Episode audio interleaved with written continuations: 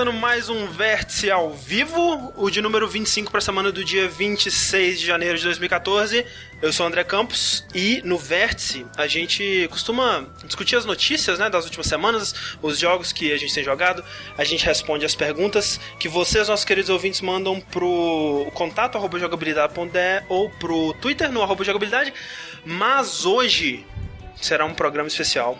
Hoje será um programa completamente diferente, né, Rick? É verdade a partir de hoje, né, cara, é, nós finalmente vencemos uma batalha né, é, judicial e que qualquer site relacionado a games ou um game propriamente qualquer dito, game. utilizando... É, qualquer, tudo que relacionasse, relacionasse a gamer Exato. ou games. É, utilizando a palavra jogabilidade, ele é. terá que nos pagar royalties ou tirar do ar a sua publicação. Imediatamente. É, imediatamente, e nossos é, advogados já estão em posição, já estão é, aliados aí ao Google ser, fazendo buscas na internet sobre qualquer utilização imprópria da palavra jogabilidade. Já temos então... Google Alerts instalados aí, então vocês fiquem de olho. A gente está aqui também com a nossa testemunha, Eduardo Sushi, para comprovar né, que está tudo sendo feito corretamente dentro dos trâmites legais. Exatamente. Estão todos advogados sentados, tipo uma lan house, assim, procurando jogabilidade no Google. Exatamente. E um dos nossos advogados, um dos nossos vários advogados que está aqui diretamente do Arena, doutor Caio Corraine. Exatamente. Muito boa noite para todos. Eu acredito que esta é uma causa de extrema importância para todos nós. Afinal de contas, é um nome que nos pertence, é de nosso direito. Exato. Inclusive, foi uma ótima jogada vocês terem colocado jogabilidade na tradução do Gone Home, porque a gente já pode, já pode traduzir, já pode processá-los. Processar, exato. E aí, tá vendo? Tirar todo o dinheiro deles. Eu, eu acho que assim, você não, não, não devia ter levado isso ao público, né? Mas agora vai dificultar um pouco mais o nosso golpe. Não, não, não tem problema. O já tá lá, todo mundo tem print screen. A internet, ela não se esquece. Não se esquece. Exato. Nunca se esquece. E nós queremos agradecer também, como sempre, o, a todo mundo que está acompanhando ao vivo, né? Seja para saber sobre as notícias, seja para saber dos novos é, passos para expansão da marca de jogabilidade. Você que está ouvindo a versão gravada do podcast sabe que você perdeu esse calor humano que está rolando aqui no chat agora. Tudo, como sempre, moderado pelo nosso amigo Fred Loman tá lá com seu Banhammer impedindo que vocês sejam o sushi no chat. Exatamente. Basicamente. E a gente tá esperando a papelada chegar. Enquanto ela não chega, por que, que a gente não fala um pouquinho sobre o que a gente tem jogado, Rick? Opa! É, na é verdade, né? Agora que automaticamente assim que essa papelada chegar, eu vou virar um multimilionário. Exato. É, eu, nada melhor do que falar dos joguinhos, né, cara, que eu tenho, tenho jogado aí. E essa, esses últimos 15 dias, digamos assim, uhum. saiu um dos jogos que eu. Será que eu posso dizer que eu sou um investidor, André? Você é, você é, você é parte do motivo desse jogo existir, Rick. Exato. Que é Broken Age, que é o famoso adventure da Double Fine que foi fundado pelo Kickstarter. Foi a, uma das primeiras. É, não uma das primeiras histórias de sucesso, né, mas a primeira que alavancou Grande. o Kickstarter, né? Que trouxe essa onda de, de centenas e centenas de jogos fundados pelo Kickstarter e muito mais coisas, né? Trouxe o Kickstarter para outro patamar, realmente. É. Digamos que foi a primeira história que não foi uma história grande, grande dentro do Kickstarter, mas uma história maior do que o Kickstarter. É né? verdade, exato. Que trouxe pessoas pro Kickstarter. É, você tem é. outros jogos é, antes do, do, do, Broken Age que tinham sido fundados, é, por exemplo, o FTL e outro que eu vou falar hoje aqui ainda, né? Mas uhum. realmente, uhum. do, do tamanho que foi, quanto dinheiro que ele arrecadou, Rick? Ele foi 2 milhões e pouco? Mais de 3 milhões. Mais, 3, mais de 3, quase 3 milhões e meio. É. Foi, foi quando eu parei de olhar, na verdade. Não, e é, ah, eu acho que é, tá é interessante a gente mencionar que eu acho que do Broken Age todos nós aqui somos culpados, né? É verdade. É verdade. É que todos foi aquela, foi aquela coisa... parte do Kickstarter. Quando começou, é, quando, depois de um tempo, né, a gente ficou meio que, ah, querendo aproveitar, né? E a gente ficou meio cínico com o Kickstarter. Acho que todos nós ficamos, porque né, virou aquela febre gigantesca, né? E aí era, era muito mais difícil algum projeto fisgar o nosso interesse, né? Mas quando o, o o Tim Schafer anunciou, né, no Twitter, eu lembro, foi uma, uma madrugada, assim, quando eu fui, quando eu investi, tinha, tipo, sei lá, 20 mil dólares, uma parada assim, eu, caraca, que coisa incrível. E eu pensei, cara, eu preciso investir nisso, porque é tudo que eu sempre quis, né? Um novo adventure do, do Tim Schafer. E Exato. todos nós aqui realmente investimos, né? Uhum. Eu É, eu- mais do que eu gostaria de admitir.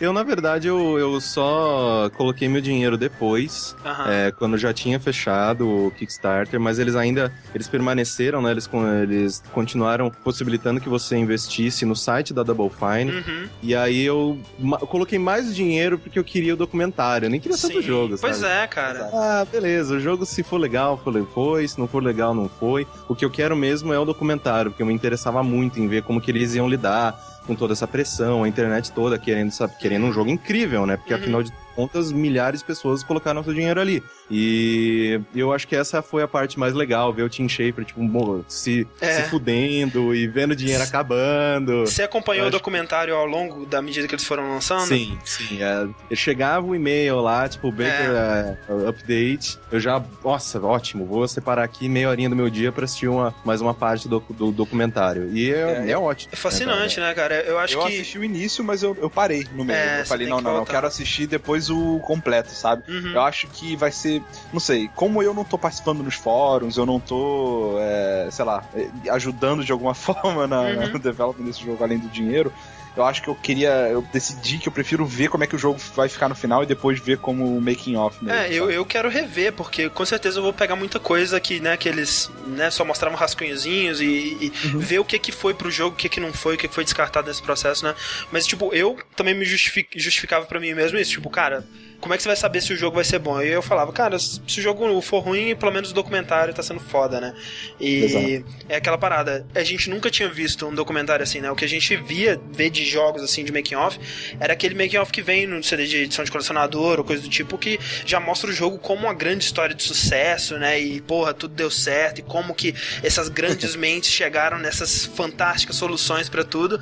E a incerteza, né? coisas. É, né? A incerteza que a gente vê nesse, nesse, nesse documentário, né? As pessoas batalhando e discutindo e não sabendo se vão conseguir é muito legal, cara. Exatamente. E é aquele negócio, né, de que quando você colocou seu dinheiro antes, a Kickstarter era basicamente isso, né? Você tá apostando numa ideia que pode ou não dar certo, pode ou não ser legal ou não, tal.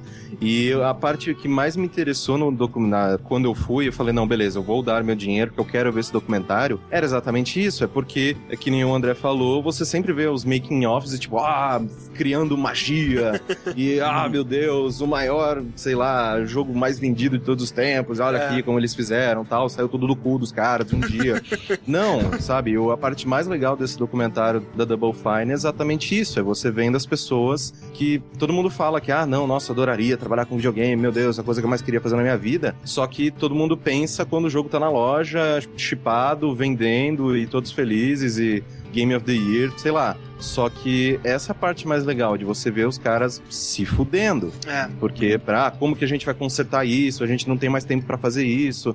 A gente já devia estar em estágio tal do desenvolvimento, a gente, a gente tá dois atrás. É, você vê a Isso é reunião, foda. a reunião que eles decidiram dividir o jogo em dois, né, cara? É muito, Sim. muito maneiro. Sim. E o jogo final, Rick, o que, que você achou? Então, é, pra- só pra dar um, um pouco de contexto aqui, né? ahn, no início, né, quando abriram o Kickstarter, a, a proposta era fazer um jogo ahn, no Adventure naquele estilo bem antigo, né, cara? da- do Uhum. início da LucasArts aí. Point and click. da, e do point and click, né? Tipo Day of the Tentacle, Full Throttle, essas coisas.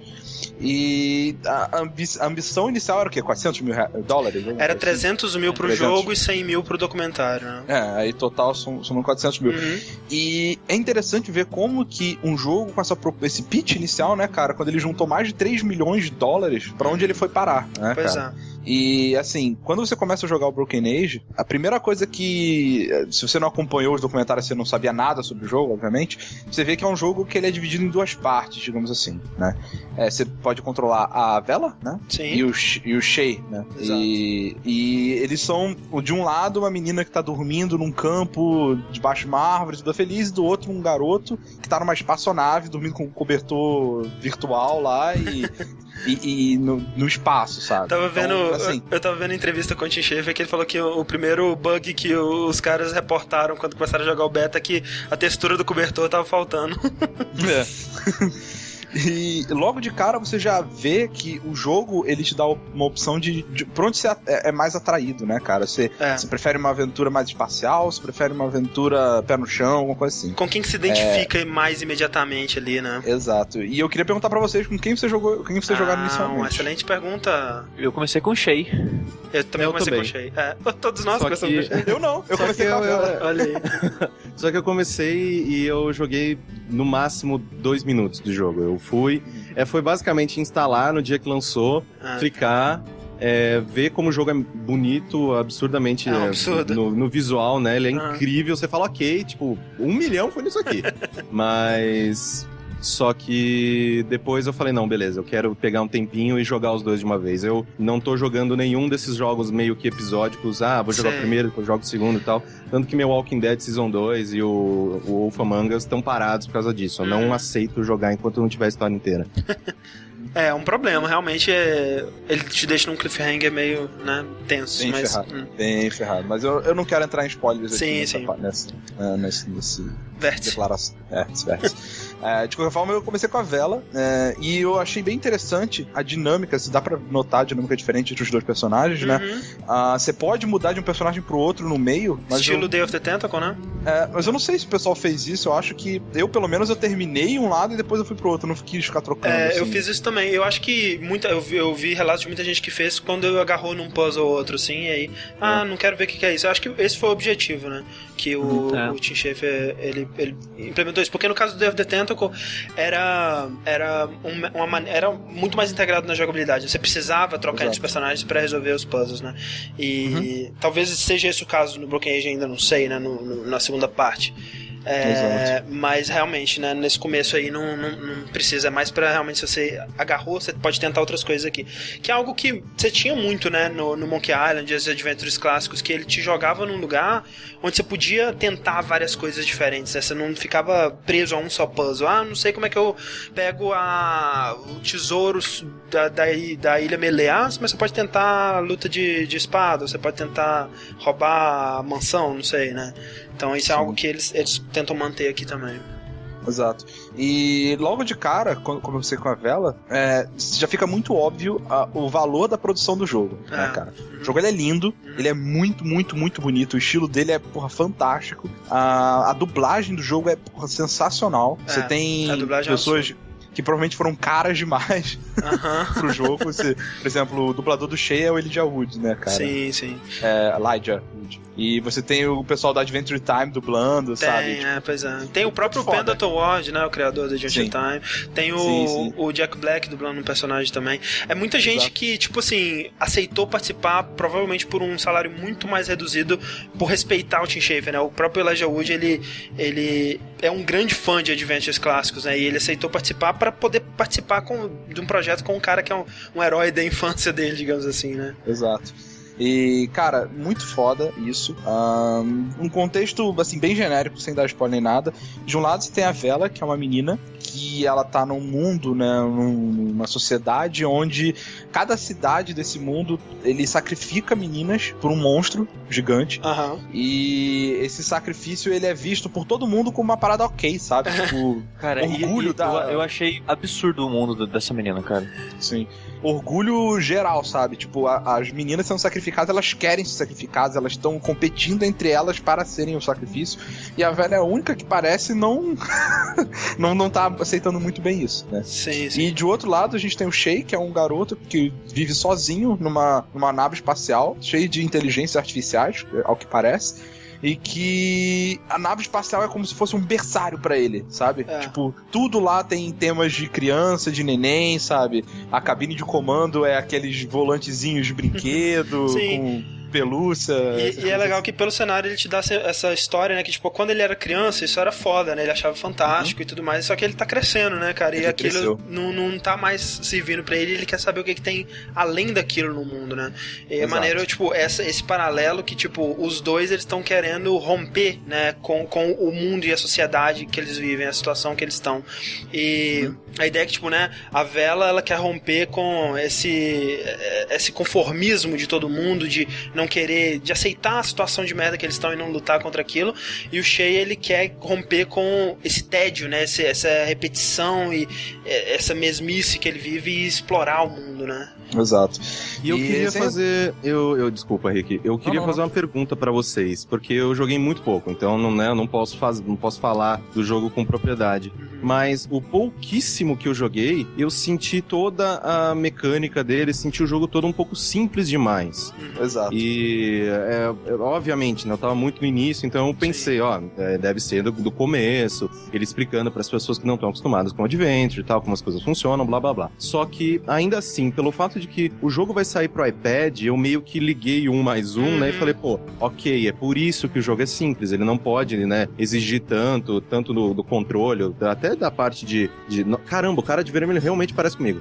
E aí, eu, né, eu tô vendo o vídeo aqui. E aí, o, eu falei, não, beleza, pelo fato do jogo ser lançado para iPad, provavelmente tem alguma coisa a ver com o fato de que, tipo, ele precisa ser simples. Mas vocês não acharam isso meio ruim pra ele? O que, que, que Então, vocês acharam?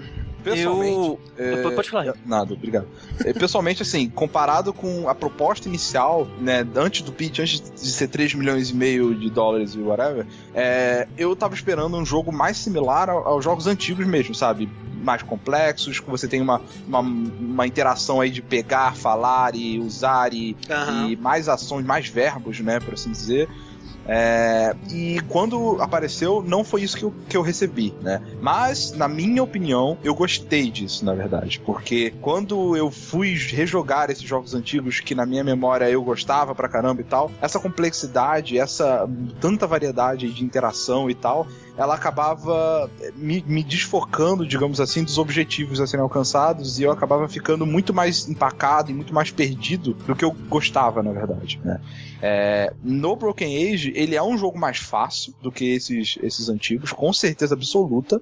É, mas eu acho que ele, ele, ele é mais fácil porque ele moderniza e ele tira muita coisa desnecessária dos jogos antigos, né? Que a dificuldade, na minha opinião, antiga da- dos puzzles, eles eram porque os puzzles não faziam sentido a primeiro momento, eles tinham uma lógica muito absurda, ou tinha uma variedade tão grande de ações que não acabava não fazendo sentido, você tinha que ficar testando um monte de coisa sem, sem pensar realmente o que, que você faria ali pra resolver aquilo. Uhum.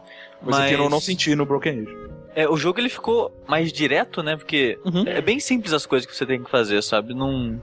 Você não tem que fazer muita coisa, sabe? Procurar muita coisa, assim. Você dá uma volta no ambiente, você já acha que tem que achar, aí resolveu, sabe? As coisas. E eu sei que ele, deu uma modernizada, assim, na maneira do jogo, né? Do design do jogo. Tirou esses um milhão de verbos e tudo mais, deixou tudo mais simples. Mas acho que ficou até simples até demais, cara. Porque tem, tem não sei. point and click moderno que, Sim. que eu acho que faz esse equilíbrio melhor. É, o lance é, é o que é o seguinte, né? É, eles. é, tem muita gente perguntando isso aqui, né? É, o Mario Kart perguntou qual a opinião de vocês sobre o que ser tão fácil, tão direto, foi uma tentativa de atualizar o gênero, blá blá. É, é, muita gente perguntando sobre isso.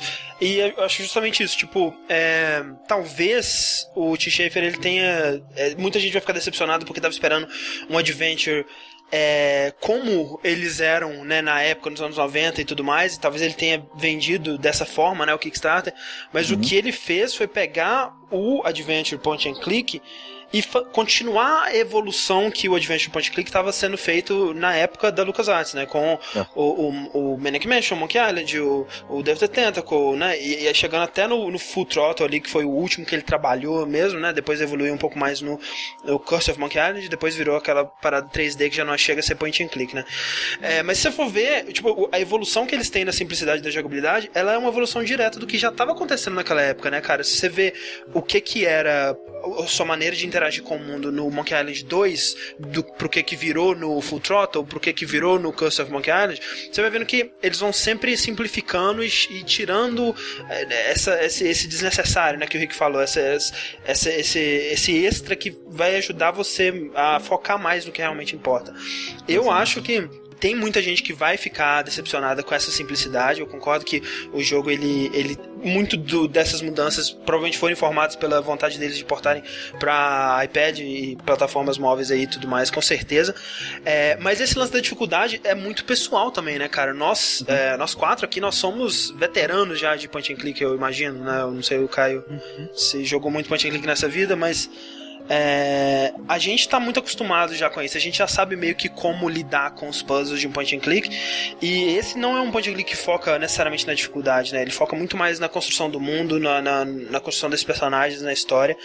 Mas eu vi relatos de muita gente que agarrou. Eu vi no fórum de Antibomb gente tendo que postar no fórum para descobrir uma solução de um puzzle, né? Então isso é muito pessoal de cada um, né? A dificuldade, né? E a, a, É uma das coisas mais difíceis que o Tim Schafer ele tentou balancear foi justamente isso, o quanto que é difícil demais, né? Porque o próprio Full Throttle ou, ou o Grim Fandango, né, por exemplo, é, tem momentos ali né, no jogo que todo mundo agarra e eles não estão lá de propósito, né? Eles são muito mais uma falha de design do que é, um, um momento assim, nossa, agora a gente vai te desafiar, né? Mas na nossa memória, né, na nossa nostalgia, a gente lembra desses momentos, né, e da dificuldade que a gente passou e tudo mais. É, eu e tem outra coisa também sobre isso é que essa é a primeira parte, né? Se o jogo for joga, ser jogado inteiro, né, do início ao fim, você tá só na metade do jogo. A ideia é que a curva de aprendizado ela vai subir mais ainda e a curva de dificuldade ela vai. Fa- Falando É, sobre o tamanho, a gente vocês espera, não acharam bem É. curto o jogo? Eu achei de uma duração boa, cara. Eu também. Eu também achei uma duração Quanto tempo ele tem? É, que- é que três horas, assim, parece bem Três horas, é. curto. Não, é umas 3, 4 horas, dependendo do quanto que você demorar com os puzzles e tudo mais. Não, mas assim, se você para pra ver, é um jogo que vai ser em duas partes, né? É, Eu não sei se representa é, 50% exatamente, ou 40%, ou Ah, assim. Aham, é porque também, mais uma vez, depende da dificuldade que você tem no jogo, né? Mas. Pra mim que foi 3 horas. Se no final tiver um jogo de 60 horas, de 60 horas, de 6 horas, tá Caramba, boa, essa velho. segunda parte vai ser Vai ser incrível, foda, né? Isso é uma jornada Se épica. eu tiver um jogo de 6 horas, tá de bom tamanho pra caramba pra mim, sabe? Um point and click de 6 É, horas. é que, é que. É que eu, eu, eu sei que esse tamanho de jogo é uma discussão escrota, mas. É que eu tô acostumado com point and click mais longo, né? Pelo menos dos Ah. recentes que eu tenho jogado. É, eu acho que É, 8 fala- horas pra um point and click é bom, cara.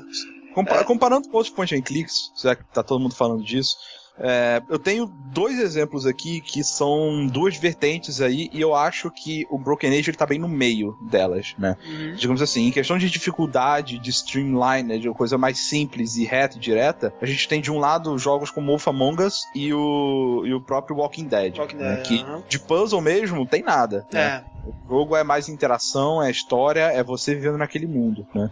E do outro lado, um recente que eu joguei é aquele Deponia, né? uhum. que ele é bem mais no, no gênero antigo, né? Ele é bem mais é, aglomerado, tem muito mais coisa pra fazer, as soluções não são tão óbvias e foi um jogo mais longo, na minha opinião. E que, pessoalmente, eu gostei menos do que os outros dois no, do, do meio, né? Que seria o Broken Age e esses da Telltale. Então, assim, eu acho que, nesse caso, o fato do Broken Age se desprender dessa, dessa mecânica antiga, desse de- dessa estrutura, né, que ele se propôs até inicialmente a ser, pra mim foi um ganho, né. É, eu, eu, por exemplo, teve o, o review que foi do Heitor até que saiu no, no Arena, que eu li e tal, e que por um lado eu concordei com ele, que ele fala que, ah, principalmente na, na, na, na- parte da vela, você muda de ambiente muito rápido, né, você não tem como é, explorar tanto o mundo e, e- e se apegar tanto aos personagens que ela vai conhecendo ao longo do caminho e tal, é, por conta disso, né, pelo fato dele ser mais reto, mais Uhum. fácil de resolver, mas eu acho que isso também vai muito de ser um jogo de duas partes, né, cara? Você vai agora provavelmente rejogar bem, não, não, não posso falar, é um spoiler, mas você ainda tá nesse mundo, você ainda tem mais metade de um jogo pra explorar ele, né? Então, eu acho que um pouco disso vai ser sanado. É, eu, eu não sei, que que vocês, qual parte que vocês preferiram, a da vela ou do cheio? Eu preferia a da vela. Eu também, eu da Vela. do Shea. É mesmo, Xê? Aham. É, eu... eu- Eu.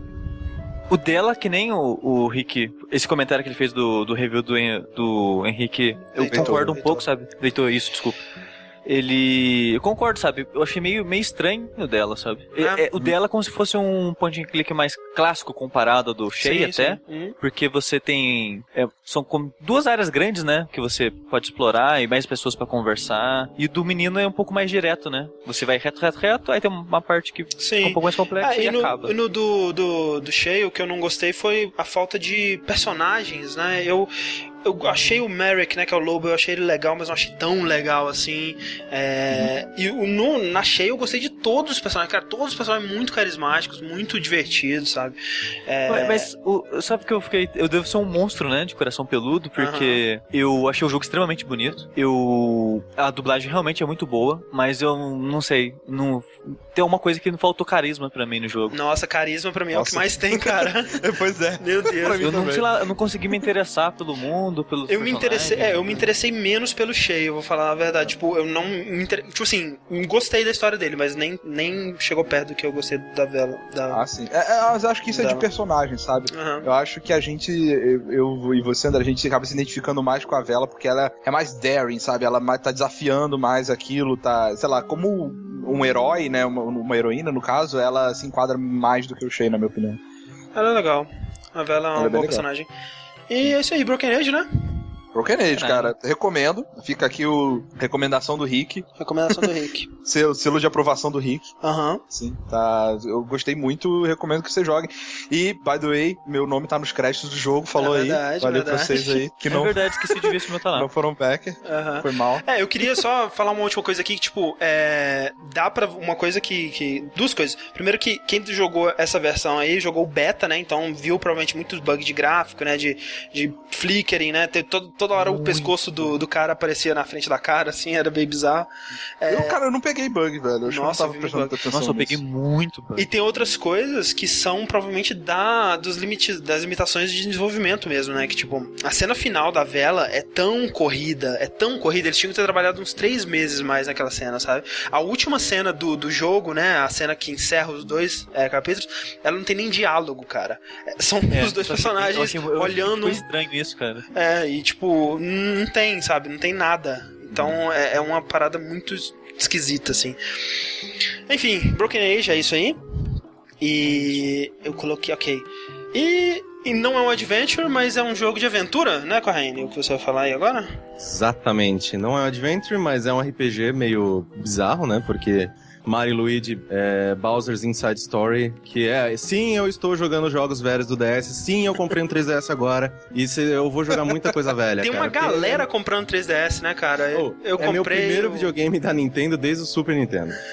Caraca. Então eu tenho parabéns. coisa pra jogar. Muita E, o- coisa. e o é. Corraine, cara, agora todo lugar que ele vai, ele prazer. Meu nome é Caio Corraine, eu comprei um DS agora. É, Sempre, basicamente velho. Tá isso. muito feliz. Eu tô, velho, eu tô muito feliz, cara. Eu tô muito feliz. Me, me fala o que, que- feliz. o que, que você comprou já e o que, que você jogou no, no 3DS. Ah, então, eu comprei o 3DS, aquele, aquele modelo especial do Mario Luigi, Aham. né? O, o novo. É o Dream Team? Não, é o Dream Team é o anterior. Ah, não, é o Dream É, Team. Dream Sim, aham. É, o novo é o Dream Team. O, o anterior é o Partners in Time e o Superstar Saga, se não me engano. Ah, e aí eu comprei esse porque eu já tinha jogado o Superstar Saga. aham. Eu falei, porra, eu adoro a, a- o Mario Luigi. Eu joguei um pouquinho também do Partners in Time quando eu peguei o DS emprestado de um amigo meu há um tempo atrás. Falei, não, beleza, eu gosto dessa série, eu vou querer jogar jogos, eu vou querer jogar esse jogo, então eu vou comprar essa aqui, edição especial, bonitinha e tal, Mario Luigi ali na capa, beleza. E aí eu peguei emprestado de um amigo meu o Bowser's Inside Story, que é do DS, Aham. Pra jogar no 3DS. Do 3DS mesmo, eu ainda não joguei nada, porque eu tô, eu, por mais que eu tenha vários jogos aqui, é, eu tô esperando pra jogar, sei lá, numa série do estilo Professor Layton, por exemplo. Aham. Eu quero jogar primeiro a trilogia do. DS e aí depois tal, porque eu tenho aqui o Miracle Mask. Aham. Só que eu vou deixar pra jogar só depois de ver o filme e tal. Caralho. Bem na ordem. Na, é, não, eu, eu, eu peguei o Miracle Max, né, o Mask na, na redação, eu fiquei, tipo, muito feliz. Caralho, Professor Leito, adoro, tal, não sei o que tem. E aí eu fui, ah, beleza, que eu tenho que jogar antes. Tem, tipo, cinco jogos em Sim, filme. é muito jogo, cara. Meu, não, não, não, eu quero jogar só esse jogo, não. É, e o pior é que, tipo assim, né? No caso do Professor Layton, você tem a sequência da história, né? Que é- são duas trilogias, né? E, e ligadas pro filme, não sei, enfim. É, E o, no caso do Mario, não, né? Ou é, ou é uma sequência direta a história? Não, não, o Mario e Luigi, eles é, são, é, é, são histórias. Claro, né, É velho? aquela coisa. né? É, são histórias independentes. E só que eu falei, não, beleza, eu o, Inside, o Bowser Inside Story é o que eu não tinha jogado ainda, e um amigo meu tinha, eu falei, beleza, eu vou jogar ele antes de jogar o do, de 3DS, que todo mundo fala que o, o Bowser Inside Story é o melhor de todos, blá blá blá, Aham. beleza, vou jogar. E aí eu peguei e eu finalmente terminei ontem, é, mais de 23 horas de jogo, que eu achei um absurdo. Tipo, desculpa, gente, eu, eu não, eu, não, eu não tenho mais tempo, sabe? Eu, eu cheguei num ponto da minha vida em que é muito triste falar isso. Mas eu não tenho mais 20 horas no jogo. E Ah, mas aí- é RPG, né, cara? É... Sim, sim, é, porque o- a questão dele é o seguinte, quando chegou numas 8, 9 horas, ele tava caminhando pra um ápice. Aham. Eu falei, beleza, é o final. E eu já tava extremamente satisfeito. Aham. Eu falei, não, beleza, tudo que eu vi até agora e tal, vai ser muito foda, assim, vai ser, é, vai acabar de um jeito ótimo, vou sair do jogo é, sem estar cansado, que é uma coisa que infelizmente acontece muito comigo hoje em dia, que eu, termi, É. eu termino o jogo, mas eu saio dele meio overwhelmed, assim, tipo, eu saio dele é, saturado. É, e mas é, acaba é, geralmente acabo porque quero ver a história ou é mais Uhum. tipo orgulho mesmo, não, eu Aham. quero acabar essa porra e tal. Mas o Mario Luigi foi um desses assim que chegou no final, eu finalmente, nossa, a última luta, meu Deus, graças a Deus. Tipo, eu tava, não que eu é, tenha desgostado da experiência, mas eu realmente achava que ela podia ser um pouco menor. Entendi. Mas assim, é, pra pra quem não, não, não tem a mínima ideia do que eu tô falando, é, Mario Luigi é uma série de RPG do Mario. É, que... Diferente do Paper Mario, né? Que é outra série de RPG do Sim, Mario. Sim, só que ele ainda traz algumas coisas do Paper Mario, como aquele negócio de você. Inclusive, minha mulher tá jogando Paper Mario do 3DS, que eu também peguei na redação. Ah, E ela tá adorando. E ele tem aquela parada de no combate você apertar o botão na hora certa pra dar mais dano, fazer combo. que é do. Mario RPG, né? Do Super Nintendo, começou Sim. lá. E eu acho isso ótimo, porque não é só você assistindo, animaçãozinha e tal. Ah, depende do- da, da sua maneira com que você vai apertar ali pra que o seu golpe dê mais dano e você, né, não morra tanto nas batalhas, que de- em algumas horas elas, elas, são, elas ficam muito difíceis. Ah, Mas é, no jogo você é, tá lá, né, no, no- numa reunião no castelo da Peach, lá, todo mundo, ah, não, é, tá, rolou, tá, alguns, é, alguns, como que eu falo, como que é o nome do cogumelo, gente? Eu esqueci o nome dele, o Toads? Toad. Alguns Toads é, tão gigantescos, assim, do tamanho de, de bolas enormes, porque eles comeram alguma fruta é, específica e rolou uma treta na cidade, eles estão lá numa reunião pra ver o que eles podem fazer sobre o assunto, e aí é, eles, é, o Bowser invade é, o castelo, falando que, puta que pariu, tá rolando uma reunião, eu faço parte do... do, do- Isso tem uma parada que tem que falar, que esses jogos eles são muito engraçados, né, cara? Eles são muito puxados pro humor, assim. Ah. Uma das coisas que eu mais gostava do Superstar Saga é que ninguém falava Luigi, todo mundo falava o cara de verde. Aham. Isso Luigi eu é achava muito zoado. genial, cara. Ele é Sempre muito engraçado. E é, eu, eu gosto do Luigi porque ele é, ele é muito expressivo, assim. A, a animação do jogo é muito bonita. E eu gosto dele porque ele é muito expressivo. E de vez em quando ele fazia umas paradas com o corpo, assim, uns trejeitos com a mão que me lembravam muito Hard Gaze, saca? Aí eu ficava toda hora falando, ah, fu! Mas bom, isso é coisa da minha cabeça. Eu deixo o jogo mais, mais divertido na minha cabeça. E aí o, o Bowser chega, ele fala que, que é absurdo, eu devia estar fazendo parte dessa reunião, porque eu também faço parte dessa bosta desse lugar, e blá blá blá blá blá. Só que a questão toda do jogo é que o Bowser não é o vilão. Ele, você vai, luta contra o Bowser, expulsa ele do castelo, como sempre. Só que o, um outro monstrinho, ele engana o Bowser para que ele é, para que o Falfo, é, ele engana o, o Bowser, faz com que ele coma uma, essa mesma fruta Aham. estranha, só que ao invés de ficar gordão, o Bowser começa a aspirar tudo que tem na frente dele. E aí o Bowser volta pro castelo e ele aspira todo mundo que tá lá dentro pra dentro do corpo dele. Não faz muito sentido, mas faz sentido no jogo. E aí você tá com o Mario e o Luigi dentro do corpo do Bowser, é, passando pelos órgãos dele e tal, não sei o que tem, enquanto o Bowser do lado de fora tá tentando descobrir o que caralhos aconteceu, que não tem mais ninguém no castelo, não tem como ele sequestrar a Peach, Aham. porque não sabe onde que ela tá. E aí ele vê que ele foi enganado pelo Falfo e tal, e ele vai descobrir o que aconteceu e tal, e ele vai tentar é, lutar contra o Falfo. E aí é E- tipo um co-op do Mario e Luigi com o Bowser, né? Tentando Exato. resolver as paradas, né? Porque, por exemplo, de vez em quando vai lá, o Bowser tem que fazer força pra empurrar uma, uma pedra muito grande. E aí o Mario e o Luigi, dentro do corpo do, do, do Bowser, vão até a parte dos músculos dos braços e tal, e rola um minigame pra que você ajude o Bowser a empurrar aquela pedra. Você dá um boost de energia ativando o corpo corpo do Bowser de uma maneira melhor, tal, para ajudar ele a fazer essas coisas. Então é a mecânica toda é essa, assim, o Bowser chegando em partes específicas e precisando da ajuda do Mario e Luigi que estão dentro dele e ele, eles fazendo as coisas, coisas diferentes, ajudando nas pernas. É, tem uma parte que você esquece a senha de um de um é, de um cofre e aí sobe Mario e Luigi lá pro cérebro do Bowser e, e arruma a zona que tá lá dentro e tal. E é basicamente assim. E eu achei o jogo muito, muito legal, assim, porque é, ele é um jogo de, do, de 2009, né? Um jogo já uhum. quase final da história do DS. E você vê isso muito fácil na, na qualidade do jogo. Que ele é, ele tem animações muito bonitas. Ele, ele utiliza a tela de toque, utiliza o DS de maneiras totalmente diferentes. Uhum. Tem umas partes, por exemplo, que o Bowser fica gigantesco, como se fosse um robô de, sei lá, de Power Ranger.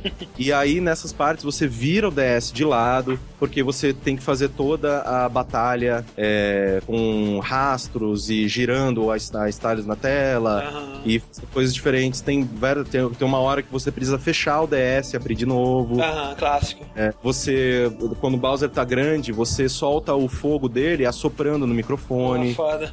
É, tem diversas essas coisinhas, sabe? É, essa então, parada é tipo, você jogou ele no, no 3DS XL, né? Sim. Como é que fica o gráfico do DS? Porque ele não estica, né, a telinha, né? Fica, fica uma telinha dentro da telinha, né, do, do 3DS, né? Não, não ele, ele é, então, ele fica com as duas barras dos uhum. lados, porque ele, os jogos de DS não eram wide, tal, não sei o uhum. que tem. Só que ele não estica muito, ele não deixa nada, ele continua muito bonito. Acho que pelo Entendi. fato do jogo ser todo desenhado, uhum. é, é, ele não sofre tanto nessa parte do, do gráfico. Só que eu acho assim que por mais que eu tenha jogado ele, né, no 3DS, no XL ainda, eu acho que ele funcionou muito bem, assim. Ele é muito, muito bonito. Se você tem um 3DS, é, eu acho que seria muito foda se você corresse atrás desse jogo. Se você gosta de RPG, se você não vai ficar é, uhum. achar boring porque é, é do Mario, porque tem muito diálogo, né? E 30 horas. se você tem 30 horas pra jogar.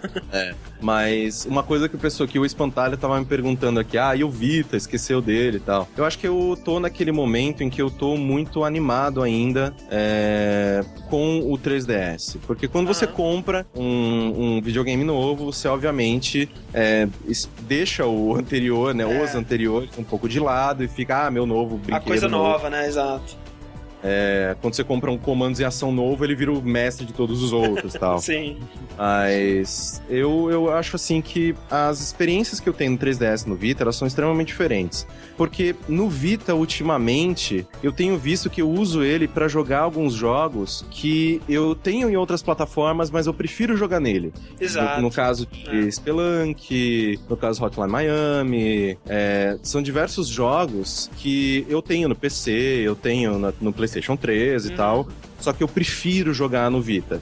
E eu, eu acho que ele é um console bom, assim, sabe? Não é uma, uma, uma função é. de extremo glamour e, meu Deus do céu, como o Vita é foda. Não. Ele, obviamente, ele, ele tá é, relegado a uma função meio que é, é secundária na minha vida hoje em dia. É aquela, é aquela parada, sim. tipo, quando se, se, eu tivesse o Vita, né? E se eu tivesse comprado o Vita por algum motivo, eu teria preferência também. Ah, Hotline Miami vou jogar no Vita, né? Spelunk vou jogar no Vita. Mas, tipo, né, não tendo um Vita, eu meio que não tenho motivo para comprar um, né? Porque ah, os não. melhores jogos são jogos que eu posso jogar em outras plataformas, né? Com exceção do que? Do, do Tearaway, né? É, então, é, eu digo assim, que o Vita, é, eu sempre brincava, ah, não, porra, comprei o portátil errado, que merda, blá, blá, blá. Não é assim. Eu faço isso pra, pra, pra brincar mesmo, porque eu, eu adoro o Vita, adoro os jogos que eu joguei nele. Uhum. Só que o problema que eu acho do Vita é que são poucas as coisas que são exclusivas dele. Sim. Algumas coisas que eu pego o Vita e falo, não, putz, é só aqui que eu posso jogar isso. É. São pouquíssimas coisas, você conta nos dedos das mãos. E aí é, fica complicado, porque porque quando você vai ver qual o motivo de verdade para você comprar um Vita. Pois é. Então é, fica nessa, né? Portabilidade para jogos indies, né? Esse é o motivo. Não, é, e tipo, eu, eu fico feliz que pelo menos a Sony ela tenha é, visto no Vita uma, uma oportunidade de falar, não, beleza, vamos pegar esses indies fodões aqui, Sim. legais e tal, e fazer o Vita a melhor casa deles. Sim, E eu sim. acho isso foda, eu acho louvável. Muito melhor do que o que ela tava tentando fazer no começo, que era fazer ah, a experiência do PS3, você vai ter igual no Vita. Não vai, cara. Não, não vai. cara. Tipo, assim, a minha mulher, ela jogou o Uncharted do Vita, ela gostou muito. Aham. Só que. Não, Não é Uncharted coisa, eu não quero como. na minha TV da sala, com meu som fodão. É. E um controle. E tipo. É, é aquele negócio. Chegou um momento em que eu tinha falado: Ok, eu comprei uma máquina de Persona 4. Pois é. Porque era basicamente isso, meu Mas, Vita. cara, já vale, tá? Fala a verdade. É, não é. Tipo, é incrível. Por favor, vocês joguem Persona 4. Mas. E, só que a- alguns jogos nele compensam muito. Tipo, Soul Sacrifice é ótimo. O próprio Persona 4. Tearaway. Tearaway é um dos jogos mais legais que eu joguei em toda a minha vida. Uhum. Então, é, são experiências bem esporádicas, e mas que funcionam. E hoje em dia eu vivo de plus sem problemas. saca? É. é. é meio triste a gente admitir isso. É, é triste pra caralho. Mas é aquele negócio que, infelizmente, é o que ele é. Pois E só que, sei lá, vamos, voltando ao Mario Luigi, eu acho que todos vocês que gostam de RPG é, deveriam correr atrás. Porque é um jogo muito bem humorado, é um jogo muito bem feito. É um jogo que usa a tela de toque do 3DS de uma maneira que você não se sente. é, ah, putz, isso aqui poderia muito bem ser feito Aham. no, no- nos botões ou na- no Seria muito direcional que seria muito mais, mais- muito mais bem implementado do que essa porcaria na, na- na tela de toque. Não, ele faz tudo direitinho e eu acho ele muito, muito bom. E agora que você terminou o, o, o- esse aí, você vai direto pro Dream Team ou você vai pro Layton agora? O que você vai fazer? Então, agora eu tô jogando Hotel Dusk. Ah, excelente! Olha aí, é. spoil- sem falar, sem spoilers, mas eu comentei nele entre algum, em algum lugar da minha lista de melhores da geração. Eu não, não, não sei, não, Não sei, lembra? talvez. pra onde? Não vou, não vou falar do, do, do assunto do próximo podcast, mas eu comentei sobre ele que é um dos meus jogos favoritos do DS, cara. É, é excelente. Tá, você tá curtindo?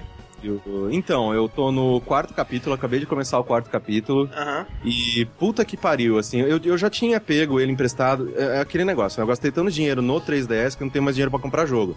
então eu tô pegando emprestado de, tipo, pegando emprestado dos meus amigos Aham. e um monte de coisa assim. É, e aí eu peguei ele emprestado e eu, eu já tinha jogado ele um pouco antes. Eu falei, porra, eu, eu, eu queria jogar mais. Só que acabou que um amigo meu, o, o meu amigo que me emprestou o jogo na época, ele ia viajar, ele ia mudar de Aham. país, tal, não sei que tem, eu acabei devolvendo. Só que aí agora eu peguei o jogo emprestado de novo e, cara, ele é animal, Animal. assim. Estilo visual é. foda, a história é foda, os personagens, é muito maneiro.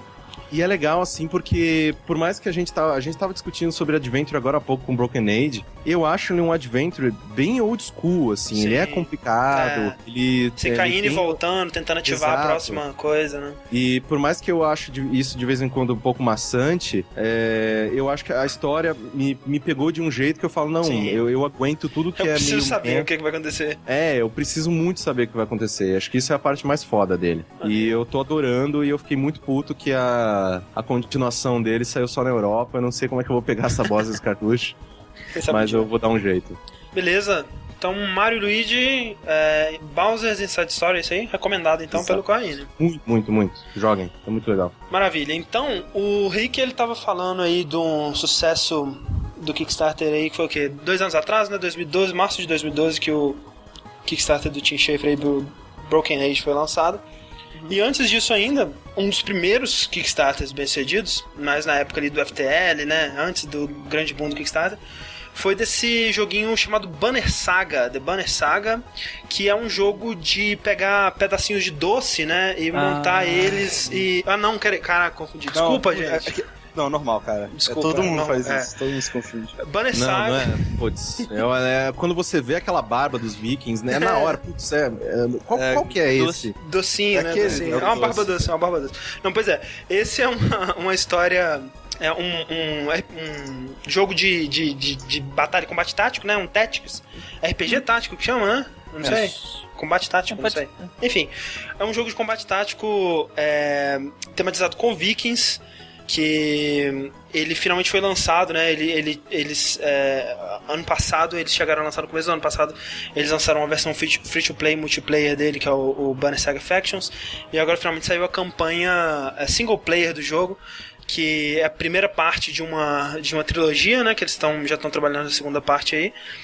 E eu vou te falar que assim, a gente vai comentar mais sobre o que aconteceu com o, a polêmica que aconteceu com o Banner Saga e a King.com e tudo mais, mais pra frente na parte de notícias. Na parte de notícias. Isso. isso. Mas eu vou falar que assim, eu não tinha interesse em, em jogar ele. É, até quando, quando eu ouvia falar, quando saiu Factions, eu olhava para ele e tudo que eu via era um jogo bonito, assim, absurdamente bonito. Como ele é bonito, meu Deus. É, mas eu não tinha vontade de jogar porque não é muito um estilo que, que me chama atenção, né? Só que recentemente, graças ao 3DS, eu comecei a jogar o Fire Emblem, né? Que eu tô gostando para caralho, velho. Quanto mais eu, eu jogo. preciso correr atrás dele também. Que orgulho, André. Que mais orgulho eu tô gostando. Isso, pois é, cara, eu tô gostando muito mesmo. E eu tava com tanta raiva da parada que aconteceu com a King e o Banner Saga que eu falei, não, cara, eu preciso protestar comprando o Banner Saga. tinha muita gente xingando no fórum, tinha muita gente mandando cartas é, né, cheio de, de, xingamentos pro, pro King.com. Eu falei, cara, eu vou, eu vou apoiar os caras que eu acho que estão certos nisso aí e que eles precisam de fazer muito sucesso com esse jogo para calar a boca do, de qualquer oposição que possa vir. E aí eu comprei o Banner Saga. E aí eu comecei a jogar ele, né? Eu devo ter colocado umas 3, 4 horas aí de jogo. E eu tô gostando muito também, cara. tô muito investido na história. Eu comecei meio morno nele, né? Ele é, conta uma história que tem muitos paralelos com Game of Thrones, especialmente na estrutura e na temática. É, ele também é sobre, até onde, eu, até onde eu acompanhei a história, né? Ele é sobre uma ameaça que está surgindo de novo e que está trazendo muitos problemas para todo mundo. Ele tem essa, essa troca de pontos de vista é, entre protagonistas, né? Você vai vendo os pontos de vista de várias pessoas espalhadas pelo continente. É, e tem muito dessa coisa de, cara, o cara vai morrer e morreu, sabe? Na sua cara ali, você não tem muito o que fazer e, e já era, né? E lide com isso. É, e no começo eu não tava gostando, assim, eu tava meio morno nele porque ele começa com um, um, um, contando de, um, de uns gigantes que são uma história mais política, né? Mais sobre é, sobre a, a parte reis, né? E, e, ah, por que, que esse cara tá vindo pra cá? Por razões políticas, por que, que você tem que ir pra lá com ele? Ah, pra, né, pra fazer a politicagem e tudo mais. E essa parte eu gostei, né? Uma boa introdução, um bom tutorial, mas o jogo me fisgou mesmo quando você vai para o que eu acho que é o, realmente o, os protagonistas da história, né? Que são eles que estão na capa. É, que é um pai e a filha dele, eu esqueci os nomes deles, os nomes deles são é, é, o. Caraca, eu esqueci. São todos nomes nórdicos, eu tenho nomes dificuldade de falar de todo mundo esse jogo. É. É Bjorn é, Frida. É tipo isso. É, e, e aí, quando chegou nessa, nessa parte, me fisgou muito, que são a história do, do pai e da filha, que eles vivem numa vila de, de, de, de uma cidade de caçadores, e eles começam a ser atacados por essas criaturas que é, são tipo uns, uns, uns, uns, caras de armadura que eu não sei se são meio morto-vivo ou se é, são. Parece uns trolls de pedra. É, uns, lá, uns, bichos meio autômatos, assim, não sei. É.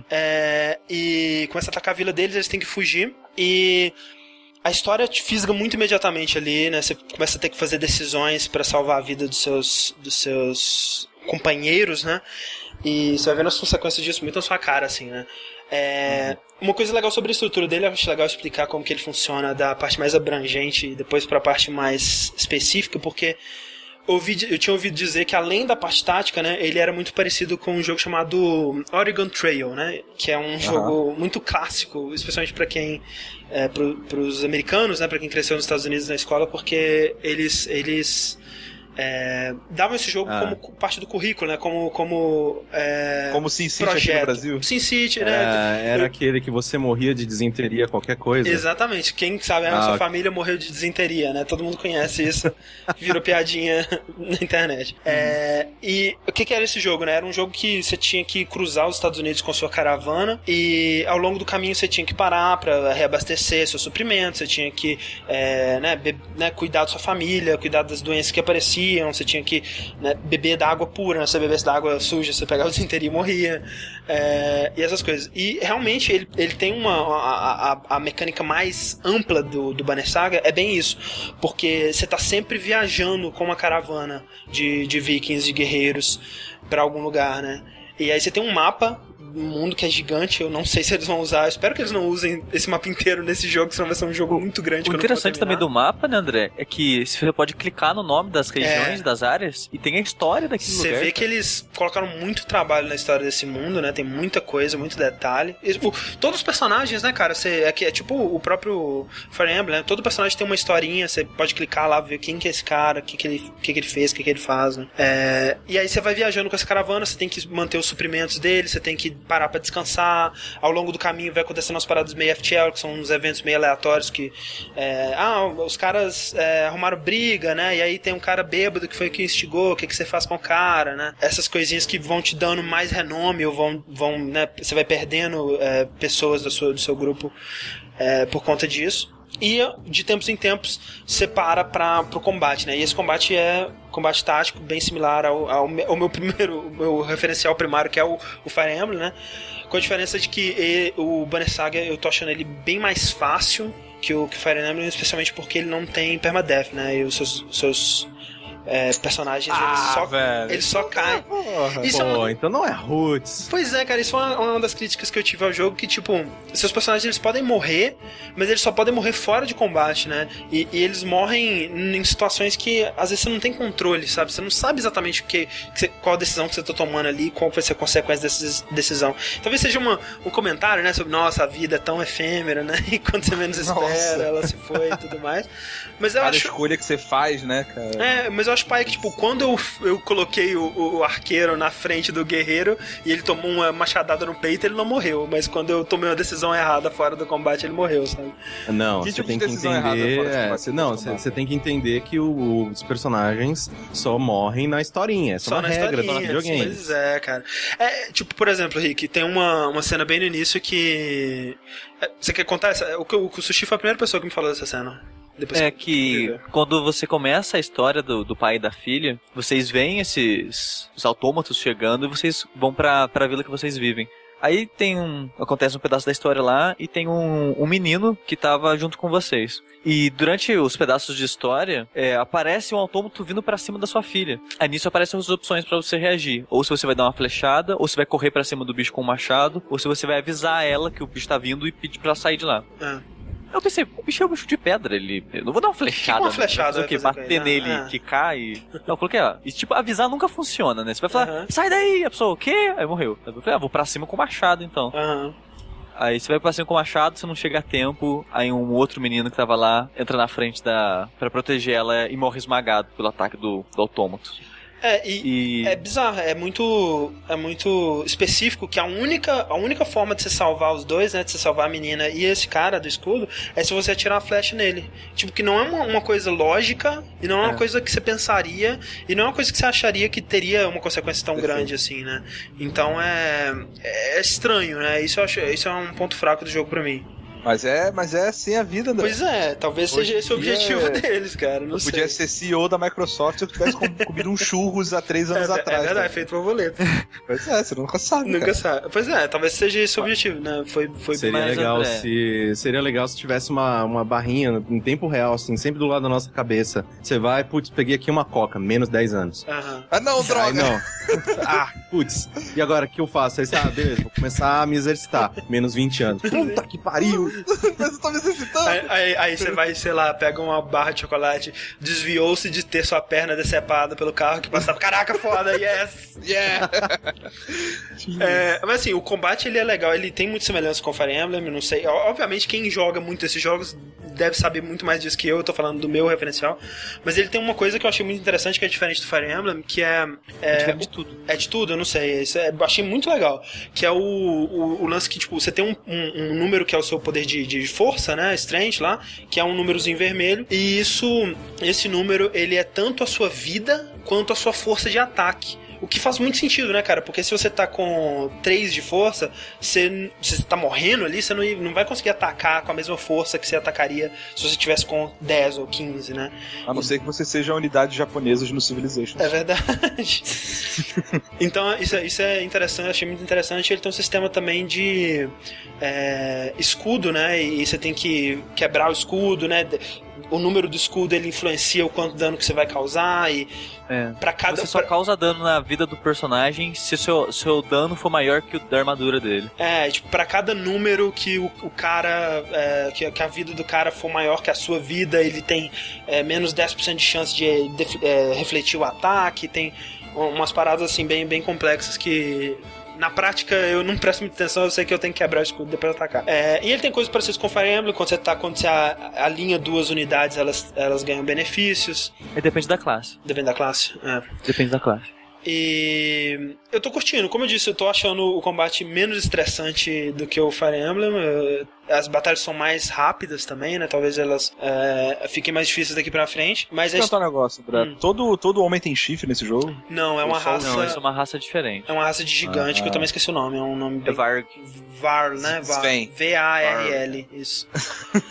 é, que é é interessante que é uma, uma parada que tipo, eles estão em aliança com os humanos, né? Mas tem toda aquela parada de que ah, eles, os humanos são inferiores, né? E aquela porra toda tem uma- uma- umas tensões políticas aí. É um mundo Humanos, interessante. né, cara? Humano. É um mundo interessante, tipo, o Viking, né? Eles. é, é, eles é, o, o mundo que ele. é, parece com o Game of Thrones isso também, que, tipo, eles falam de um tempo, né? Que existiam os deuses e que a magia e essa porra toda existia, mas que os deuses estão mortos, né? E é, já se foi essa era e agora é só eles ali na merda, né? O sol ele não se mexe mais. Ragnarok, né, velho? Ragnarok. Ragnarok. É isso aí. E- É, André, e você achou depressivo o jogo? O clima dele? O que que você Não, assim. achou de boa? Acho por enquanto tá de boa. Tipo, é, é, é meio tenso, né? As situações e tudo mais, mas é, não chega a ser depressivo, eu acho. Você achou? Eu, eu achei meio, meio down o jogo, assim. Eu não Ah. consegui jogar muito. Tipo, 40, 50 minutos dele, assim, eu já dava uma cansada, assim. Não, eu, eu tava investido na história dos personagens, né? Você você tem diálogos entre eles, é, eles conversam, eles conseguem curtir a vida quando eles não estão em combate. É legal. Mas, é, assim, é, eu não joguei ainda. Aham. Eu tô esperando baixar um pouco, porque puta Sim. merda, esses 50 contra em sim. Mas eu quero muito jogar. Só que o meu, meu receio é que eu sou, eu sou realmente muito ruim em jogos táticos. Assim. Eu também, cara. No. Não, não, você não é tão ruim quanto eu. Assim, no XCOM. no XCOM, o cara, sei lá, qualquer um, sempre, sempre. Algum cara morria, ok, load, começa de novo. Ah, não, outro morreu, load, começa de É, novo. Ah, não, load, então, começa né? de novo. É. É, e uma coisa que me falaram é, foi que o Banner Saga, ele ainda assim, ele é um pouco difícil pra quem não tá acostumado com jogos táticos. Uhum. Então, você acha que assim, é, eu realmente não tenho muito conhecimento, ou eu acho que a única coisa que eu joguei de, de é, tático nos últimos tempos foi o XCOM mesmo, antes disso foi, sei lá, Advance Wars do Super Nintendo.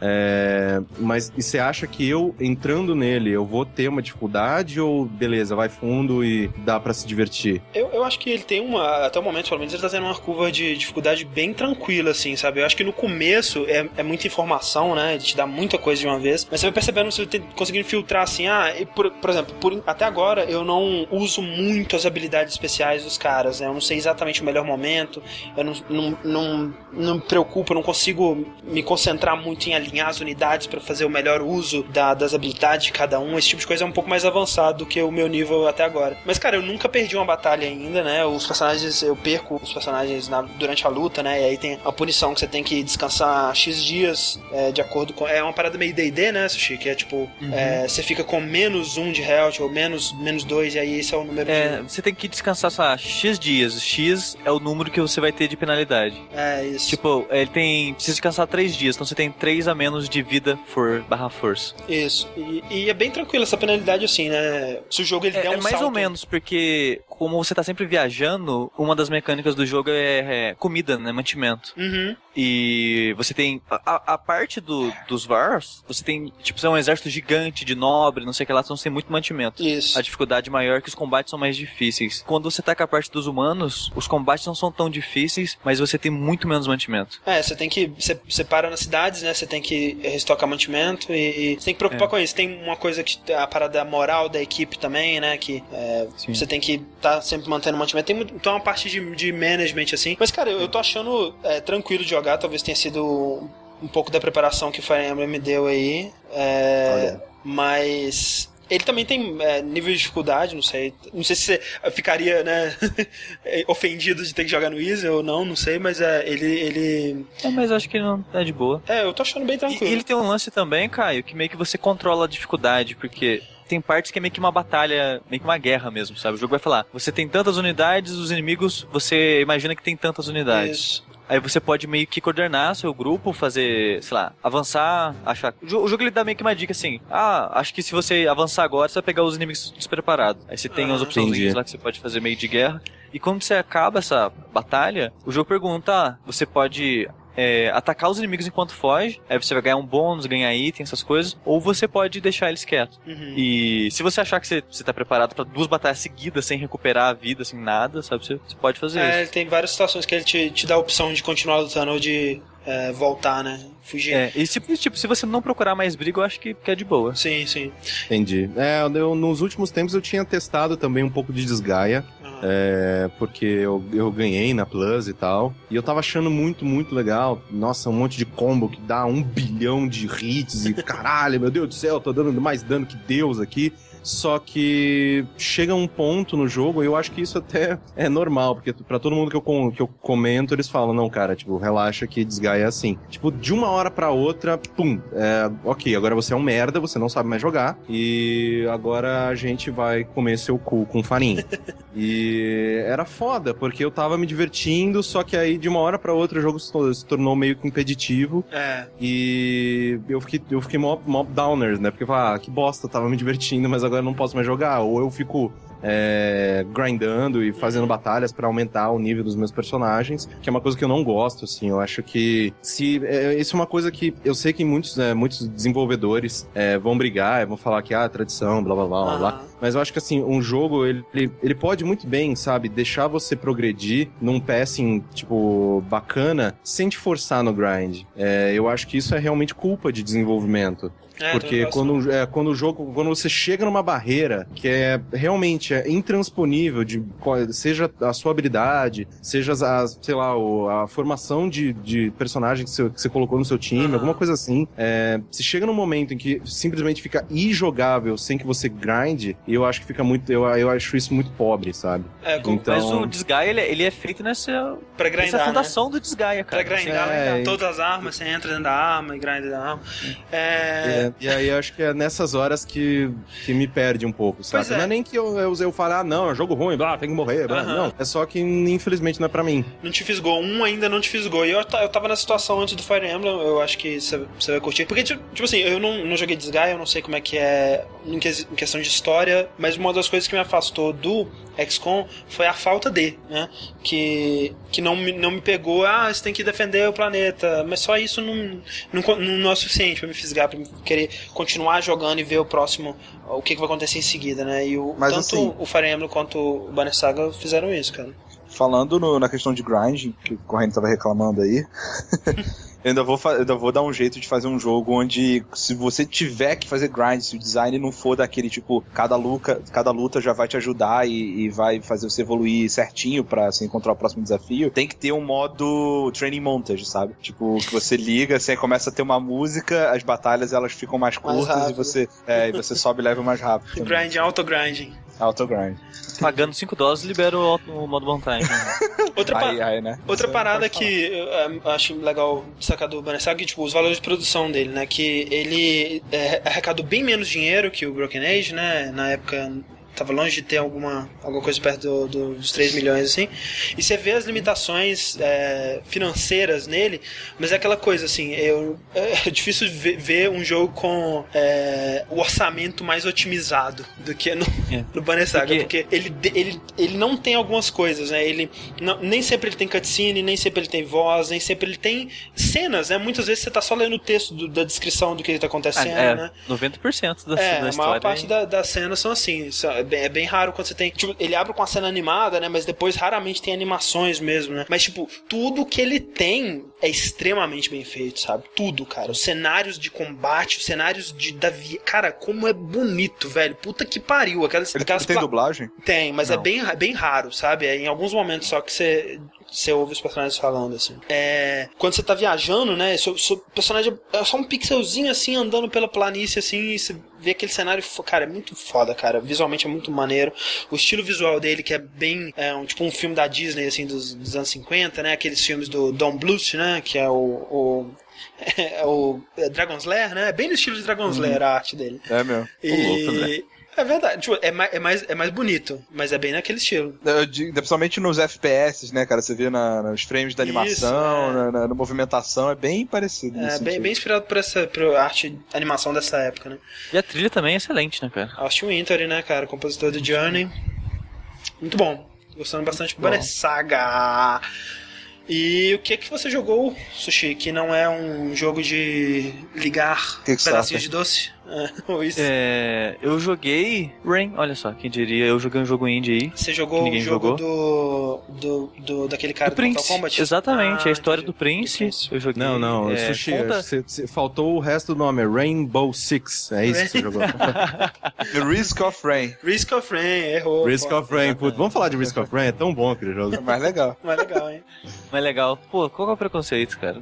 Então, o Rain que eu joguei, aparentemente, aparentemente ninguém foi com a cara dele. Eu, eu nem, nem joguei, nem, nem peguei, nem comprei. Eu nem sei que jogo é esse. Não, mas vocês vocês conhecem, né? Sim, eu sei que, qual que é o jogo, né? Eu não É, sei. Mas o que eu ouvi e vi, né? Porque lá no, no Arena, eu acho que o, o Heitor fez o review e depois eles gravaram um shot. O pouco que eu vi do jogo, eu falei, ah, não.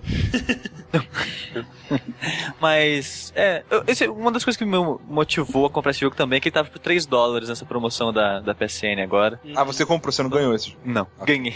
Ainda não, né? Daqui a pouco ele aparece Plus. E, mas esse jogo, ele. Eu, eu sou. Eu caio muito fácil nesse tipo de jogo, porque ele é um jogo onde tenta contar uma historinha mais emocionante, envolvente e. E ele, tipo, é um jogo muito simples. Porque a história do jogo é que você é um menino invisível. Que você fica visível na chuva, porque você vê as gotas da chuva batendo tipo, em você. Tipo demolidor, assim. Tipo demolidor. Aí você vê o contorno do menino. E nesse mundo o menino achou uma menina invisível também que tá sendo perseguida por um monstro. Essa é a premissa do jogo, assim, você tá indo atrás dela. O monstro, o monstro também é ajudar ela. invisível. Também é invisível. Tudo é Tu- invisível. É, tudo invisível. Os monstros são invisíveis, o menino é invisível. E quando você vê os trailers de lançamento e tudo mais, é sempre com uma música muito, muito bonitinha, muito emocionante, e, e a história parece interessante. então Fica, caio fica tocando November Rain no trem. Podia estar mesmo. Não, tocando Purple Rain. Chocolate Rain. É, exatamente. Tava tocando a Purple Chocolate Rain, Aham, November. Em novembro. November. E, cara, eu acho que esse jogo talvez ele faz jus às críticas que ele recebeu na época que ele saiu mesmo, sabe? De não ser grande coisa. Que ele, ele é um jogo bem, bem simples, assim, bem curto. Mas, cara, ele não, não sei, ele é simples demais, talvez. Porque ele surgiu com a ideia de fazer um jogo stealth. Ah, Aí, eu não lembro direito em que ponto do, do desenvolvimento do jogo, os caras acharam legal esse lance de, do, do invisível e mudaram, que era pra ser um jogo de stealth meio que ação, e acabaram mudando pra esse lado mais narrativo, assim. E é interessante que, você, tipo, o ambiente é interessante, a cidade que você vê parece uma França, nos, sei lá, nos anos 50, 60, você vê muito pôster de filme. E sei lá, acho que ele tentou ser muito cult, não sei, o jogo. É, é a impressão que me faz.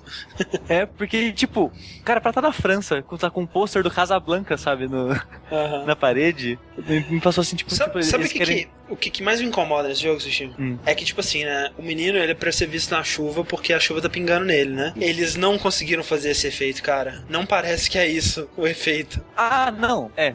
cê- Parece cê- que é só um menino transparente, né? Não parece que é só o Gasparzinho? É só o Gasparzinho, parece um fantasminha É que você não vê o efeito tipo da, da chuva É. pescando no corpo E tipo assim, se essa é a premissa básica da sua história, você não conseguiu fazer esse efeito, velho, não faz a porra do jogo, caralho.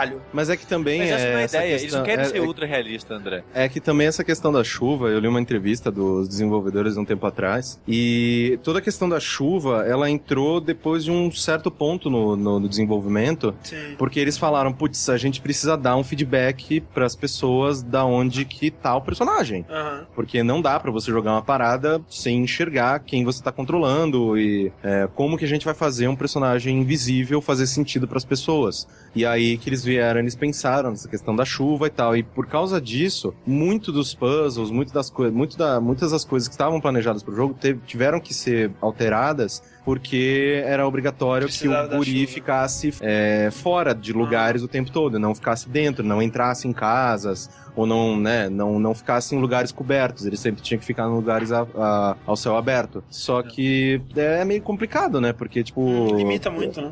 Muito. Tipo, quando você para e pensa, não, beleza, é, com a limitação você trabalha melhor, porque você trabalha com mais foco e blá blá blá. Mas quando você tá fazendo uma parada de um jeito específico e aí, por Tem causa de uma do limitação, você tem que mudar a coisa toda, é, é muito fácil você se perder. Sim.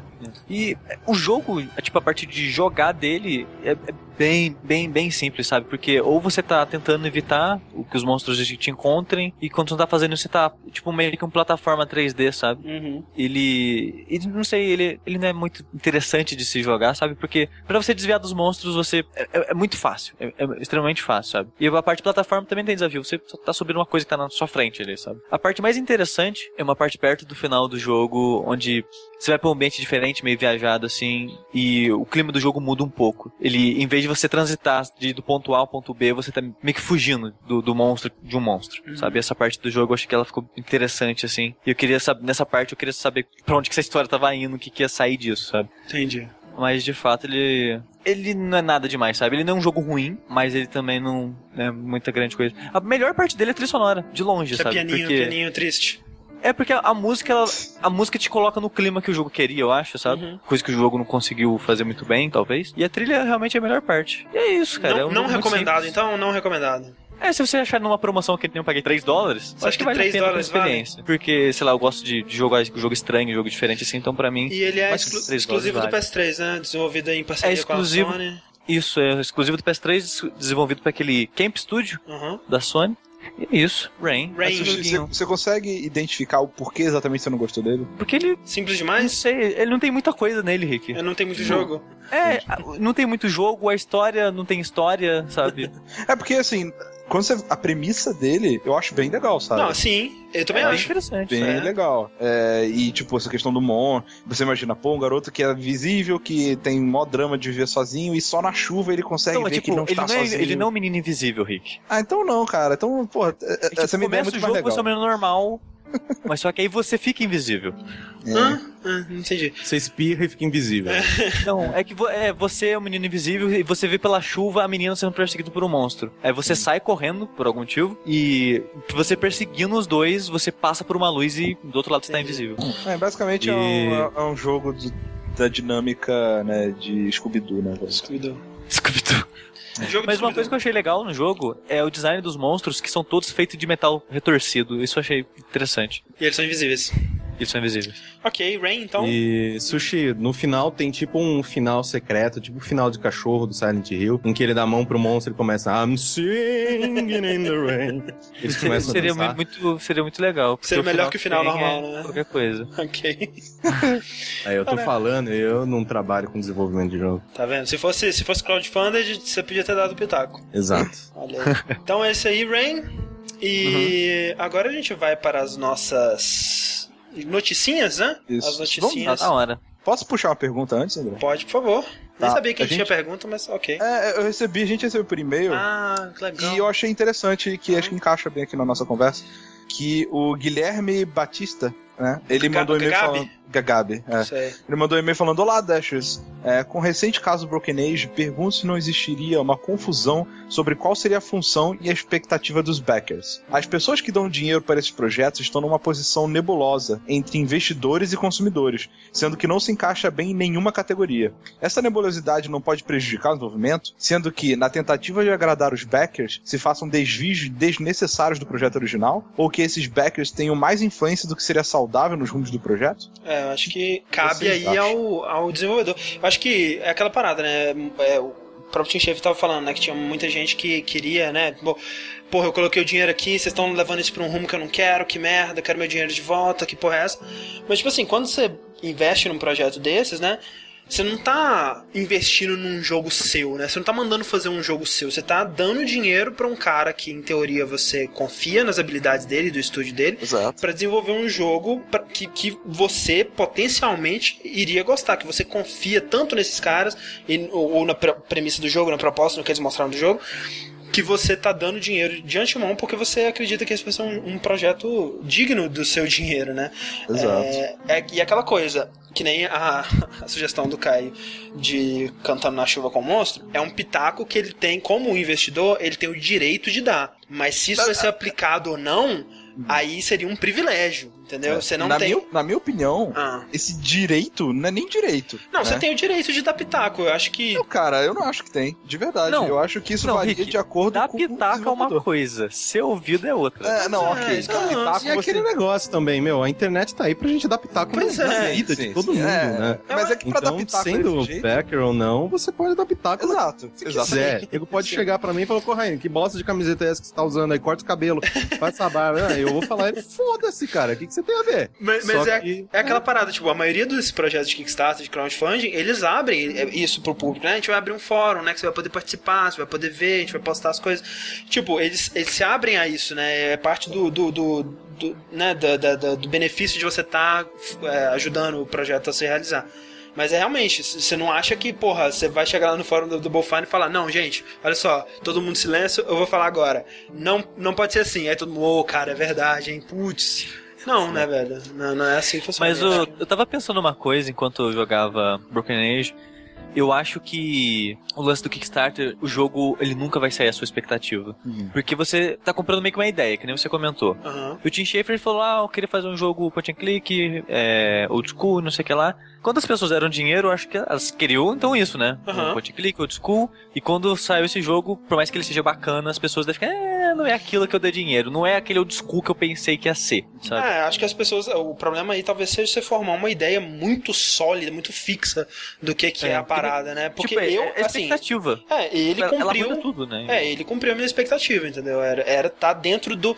do, do, do campo de expectativa, né? Que eu E- gerei pro jogo ali. E eu, eu foi, esse foi o único jogo que eu, que eu banquei pelo Kickstarter e vai, e vai ser o último, porque nenhum jogo que saiu até hoje, que eu, que eu acompanhei o Kickstarter, saiu aquilo que eu achei que ia sair, sabe? Aham. Que nem o. O Shadowrun. Eu ouvi, putz, legal, eu quase, quase deu dinheiro. Falei, não, não, vou esperar, vou esperar. E quando saiu, eu não gostei do jogo. Ah, eu acho que o lance aí é a expectativa, É. cara. Você tem que controlar a sua expectativa. Porque eu diria que o Kickstarter e crowdfunding pra jogos está se provando um grande sucesso, cara. Porque você tem muitas histórias já de, de sucesso, de jogos é, excelentes, né? Feitos. Por mais que eu não goste de FTL, é um jogo de grande sucesso. Banner Saga tá sendo muito bem recebido. Não, não tô dizendo que não sai jogo de sucesso daí. Tô dizendo que as pessoas que investem logo de cara têm uma expectativa muito grande. É, e é isso que eu tô falando. daquilo. Você, você não pode ter uma expectativa tão fixa, nenhuma coisa só que você acha que vai ser, sabe? Você Eu tem que ter uma que- parada mais né, ampla. Eu acho que assim, as companhias, na expectativa de ter mais apoio de, e de ter ah, mais investidores, entre aspas, assim, elas abriram um certo precedente que acaba é, contribuindo para essa, essa, esse, esse problema de expectativa, né? Uhum. Eu acho que tem que amadurecer essa relação entre o backer e o projeto. Sim. Sabe? Você não. A gente brinca falando que você é um investidor e tal, mas, cara, na, na essência você não é um investidor. Você tá apostando no projeto e É, só. Você não tem lucro nenhum em cima disso, você não tá comprando ações da empresa, você não vai ter retorno nenhum quando você. é, quando esse jogo sair. Você tá falando, pô, esse é um jogo que eu gostaria de ver ser feito, e eu, eu pra fazer alguma coisa, eu vou dar esse apagamento adiantado, Sim. digamos assim. Uhum. Então, assim, essa relação ela tem que ficar mais clara, né? Quando eh, o que, a o que você fala que a galera faz, geralmente tem um fórum, é, onde os desenvolvedores postam que os backers têm acesso e podem postar também para dar pitaco. Uhum. Isso é uma um, é um plus, né? Digamos assim, é, é um algo a mais que essas empresas estão fazendo para agradar os backers, porque Sim. na minha opinião, no final das contas, o cara ele tem que chegar e assim, nós somos o. Ele tem que vender o jogo dele pra gente no sentido de: olha, eu quero fazer um jogo de estratégia nesse- nessa, temati- nessa temática, tá aqui al- algumas screens que a gente já tá pensando em fazer, dá o máximo de informações possível e o, o retorno que você vai ter é dependendo do tier que você investir. Se você Sim. pagar o mínimo, você vai ter o jogo. Se você pagar um pouco mais, você vai ter a camisa, o pôster, ou acesso a um documentário, alguma coisa assim, e só, e para aí. Na minha opinião, tem que ser assim. Sim. E é A menos que esteja especificado o contrário, né? É,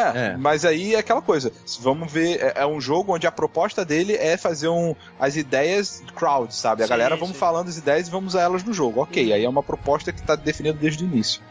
E aquele negócio também de que para- eu acho que algumas pessoas se esqueceram é, qual o seu papel no Kickstarter, né? A gente já cansou de falar aqui, de discutir, mas é basicamente isso: você vê uma ideia legal e você apostar naquela ideia de maneira que, olha, se eu não der o meu dinheiro, é capaz que essa ideia não Uhum. seja feita. Exato. Exato. Então eu gosto dessa ideia o suficiente para dar o meu dinheiro sem que ela exista ainda, sem que nada concreto exista, para que eles tenham a oportunidade de fazer com que todos esses planejamentos que eles já tiveram se tornem realidade. Sim, é Só o famoso que- voltar com o seu dinheiro, né? É, e aquele negócio assim, tipo, você pode muito bem, ah, se um Kickstarter já foi aprovado, é, eu, vou, eu vou colocar meu dinheiro. Não, se você vai colocar o seu dinheiro, se você quiser um brinde, se você Sim, quiser um sim. adesivo, uma trilha sonora, Documentário. um, ace- é, um documentário, acesso antecipado e blá blá blá. Mas se não, se o projeto já foi, é, é, atingiu a sua meta e nenhuma das daquelas coisas, ah, se a gente ganhar mais X dinheiros, a gente vai colocar um personagem novo. Ah, se você não quiser aquilo, espera, espera o jogo sair. Porque É, aí você vai ver o que, do que, que,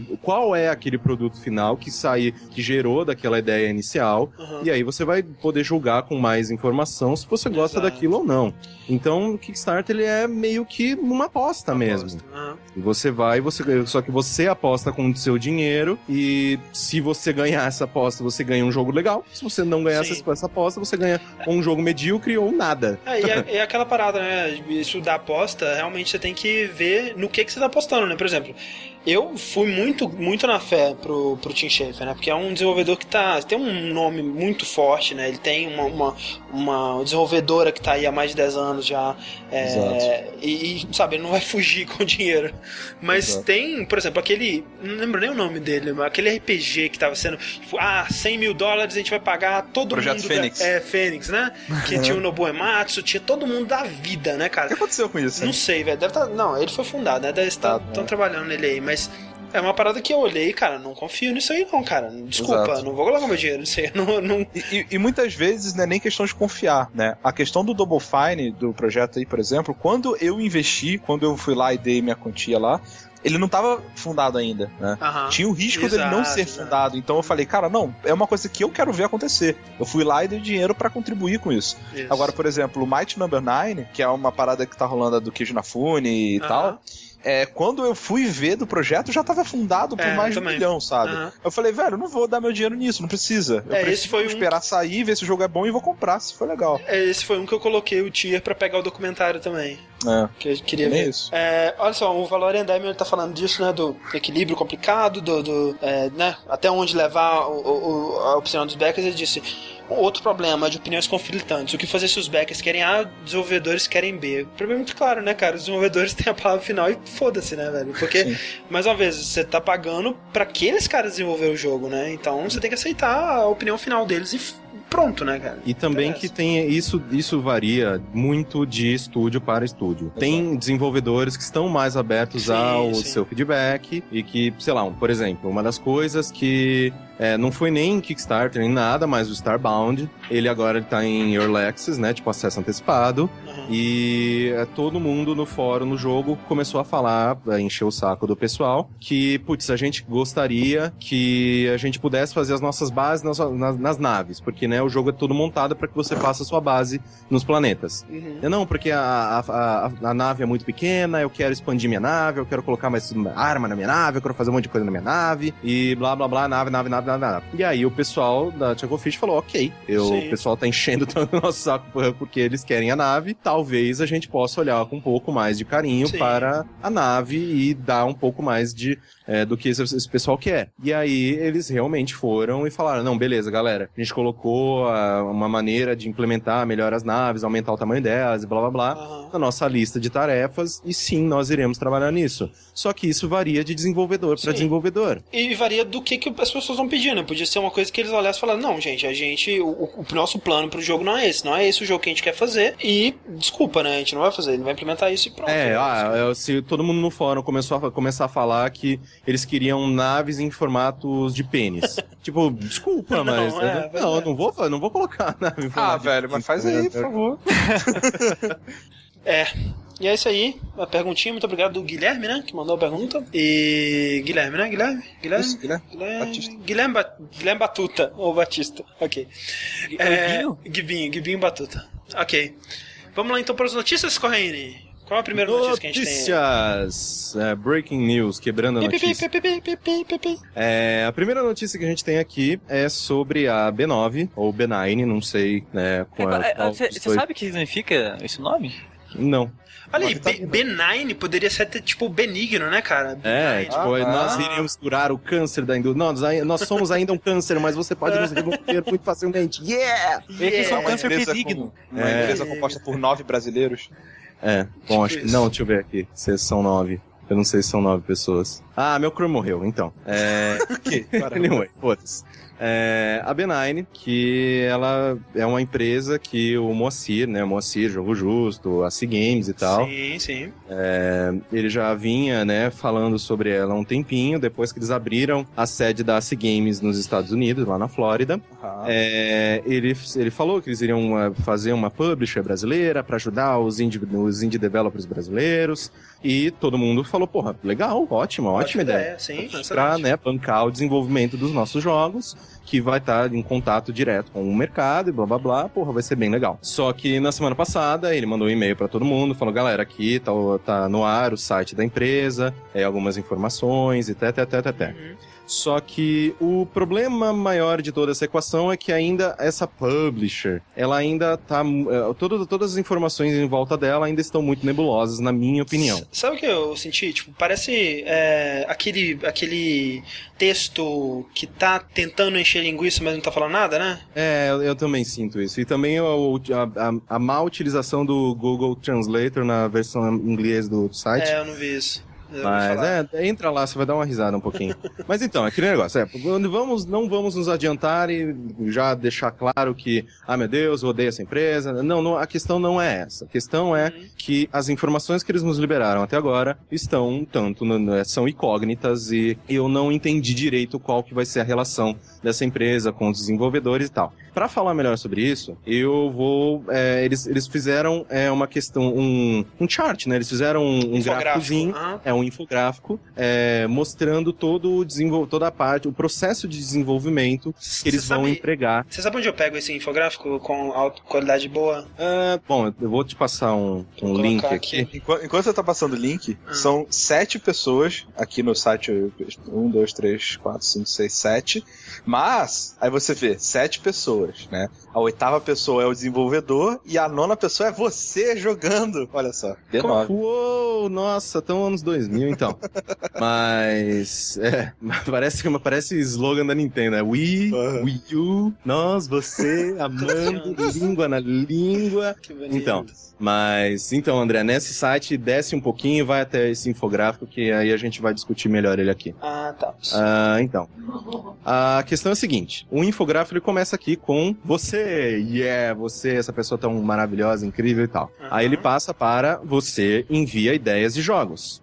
Legal. Ok, depois- você, no caso, um, um, um querido, Um- querido é. e amável desenvolvedor independente que tá lá ralando pra fazer o seu joguinho feliz. Exatamente. Aí você envia as ideias dos jogos, nosso time avalia e define se a ideia é viável, e logo depois a comunidade avalia e define se sua ideia é legal. Nessas duas opções, tem a, né, a setinha para trás que vê ali. Ideias recusadas podem ser reformuladas e reapresentadas. Uhum. Ou seja, você vai ver aí, tipo, se isso se tornar realidade, né, do jeito que eles estão falando, provavelmente você vai ver, tipo, ah, esse aqui é o nosso jogo de futebol. Aí não foi aprovado. Esse aqui é o nosso jogo de futebol com jetpacks. Aí não foi aprovado. Esse aqui é o nosso jogo de futebol com jetpacks e bolas pegando fogo. Aí não foi aprovado. Esse aqui é o nosso jogo de futebol com jetpacks, bola pegando fogo e o goleiro é um dragão gigante. É, E, é to- isso e aí, todos os personagens são femininos de biquíni.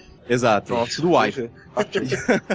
E aí, beleza. Aí, passando desse, dessa parte, tá lá. Melhor ideia da semana entra em processo de captação de recursos. Essa foi a parte que mais me pegou. Porque. Qual que é, o- é, qual que é o papel de uma publisher, Corraine? é, é, me corrijam se eu estiver errado.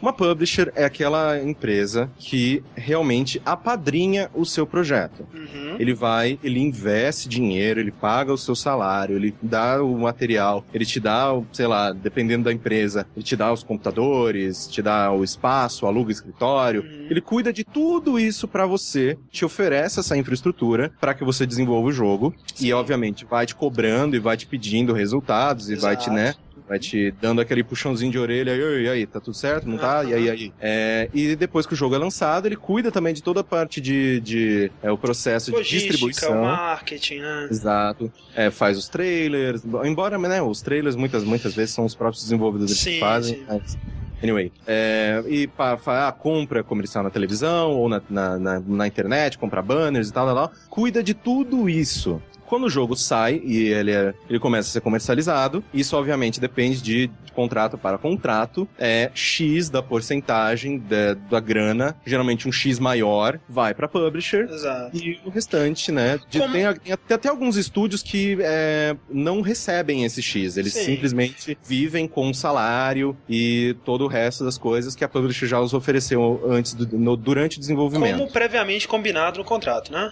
Exato. Isso pode, va- isso pode variar. Uhum. É, só que o que me pega na, na, nessa, na B9 aqui é o seguinte: nessa parte de captação de recursos, tem a seguinte, a, a seguinte colocação. O projeto é publicado em sites de financiamento coletivo, crowdfunding para levantar recursos. Mas espera aí, Caio, eu não posso simplesmente pegar o meu projeto e todo E levar ele direto, Direto? para o site de, de crowdfunding, porque Ok, a É isso que, eu, que, que tá todo mundo fazendo mesmo e, e sem publisher nenhuma? Inclusive, É porque- essa não é alternativa pra você né, desenvolver um jogo e publicar ele sem a necessidade de uma publisher? É, é, é isso que me pega, assim, porque tá aqui, projeto apresentado para microinvestidores para levantar recursos. Da onde a publisher levanta recursos é problema dela, não me Uhum. importa, não quero saber. Levantou dinheiro, levantou, não levantou dinheiro, não levantou. Isso é problema da publisher e o desenvolvedor não tem que se preocupar com isso. Exato. E tem aqui também, são realizados levantamentos técnicos dos recursos necessários que podem ser reutilizados no projeto, ou seja, se você, é, no- no- isso no meu entendimento, pode estar errado, por favor me corrijam, mas o que eu entendi é, é, a gente vai fazer diversos jogos, e o que do jogo 1 puder ser utilizado no jogo 5 pra gente economizar, Aham. a gente vai fazer. Então, desculpa, se o seu personagem deveria ter um bigode e o jogo, o personagem do jogo 1 não tem, mal aí, vai ter a mesma cara, foda-se o seu bigode, foda-se o seu jogo. Espero que É, você goste de bigodes. É, e tem aqui, são realizadas pesquisas de mercados para mensurar o potencial comercial do projeto. Ok, isso aí é de praxe, isso aí todo Aham. mundo faz. E paciência. A Capcom faz um monte disso, nunca Sim. leva pra frente porra nenhuma que a gente responde naquela merda. É, tô, esper- tô esperando meu Dana Cries, meu Onimusha, vai tomar no cu. Então, mas a questão é exatamente essa. Tipo, microinvestidores, ah, a gente vai mostrar pra microinvestidores, isso não é problema do desenvolvedor, enfim, foda-se, eu não quero saber. E é crowdfunding, tipo, desculpa, a publisher, ela tem que, se ela chegou, você apresentou a ideia, ela te deu o ok, é ok, sim, temos dinheiro, sim, É, vamos não- investir no seu projeto, Não é sim. ok, vamos colocar no Kickstarter e ver se dá, né? Tipo, gente, isso não é papel da, da publisher. Tipo, what Exato. the fuck? Ah, E- na minha- Ah, fala. Porque pelo que eu tô vendo, assim, sendo bem sincero, de um lado, o projeto é apresentado para micros investidores para levantar recursos. Isso é um papel de um diretor comercial, né? É, onde o. Vamos supor, eu e o André a gente resolve fazer um jogo. Eu vou lá nas empresas batendo de porta em porta, falando: olha, eu tenho esse projeto aqui, esse é meu pitch, esse é meu jogo, tarará, eu preciso de 10 milhões de reais para fazer esse jogo. Topa? Não topa? É isso que eu, desenvolvedor, ou dentro da equipe de desenvolvimento do jogo, posso fazer e eles estão querendo entrar para fazer. Na É. rota tradicional, com publisher. É, exato, exato. Na verdade, é uma coisa que normalmente os indies eles já fazem, né? Aham. Eles não, não terceirizam uma pessoa pra vender o próprio jogo, na maioria das vezes, né? É, então, esse é um modelo. E o outro, que é o do crowdfunding, que pra mim é o mais bizarro de todos ever, é que eu não precisaria nem fazer esse pitch. O pitch que eu faria seria online, eu faria um site, um Kickstarter da vida, onde não envolveria grandes empresas, mas envolveria muitas pessoas investindo, apoiando a minha ideia ou não Sim. Eu não preciso de ninguém pra fazer isso por mim. Eu posso fazer isso sozinho. Exato. E aquela parada, cara, ah, o que que a, eles vão falar, ah, mas a B9 ou B9 ela vai, né, ter uma equipe de, de publicitários, de marqueteiros, ela vai divulgar esse seu jogo no Twitter, no Facebook, sei lá. e aí vai lá. trazer talvez gente que não teria a visibilidade. Mas, cara, ho- hoje em dia, né, velho, todo mundo tem as ferramentas pra correr atrás desse tipo de coisa, né? Se, se- se o seu jogo for realmente interessante, se o jogo for realmente uma parada que merece o, ver a luz do dia e que vai ter público interessado, ele vai sair, cara. Tem tanta coisa. Hoje em dia é tanta, tanto variedade de jogo indie é, é, é, um mercado cada vez mais disputado, é, mas se o seu jogo ele tem qualidade, velho, você vai conseguir, velho. Não interessa. Você corre atrás, você, você tem as ferramentas, as mesmas ferramentas que a B9 vai ter aí, você tem.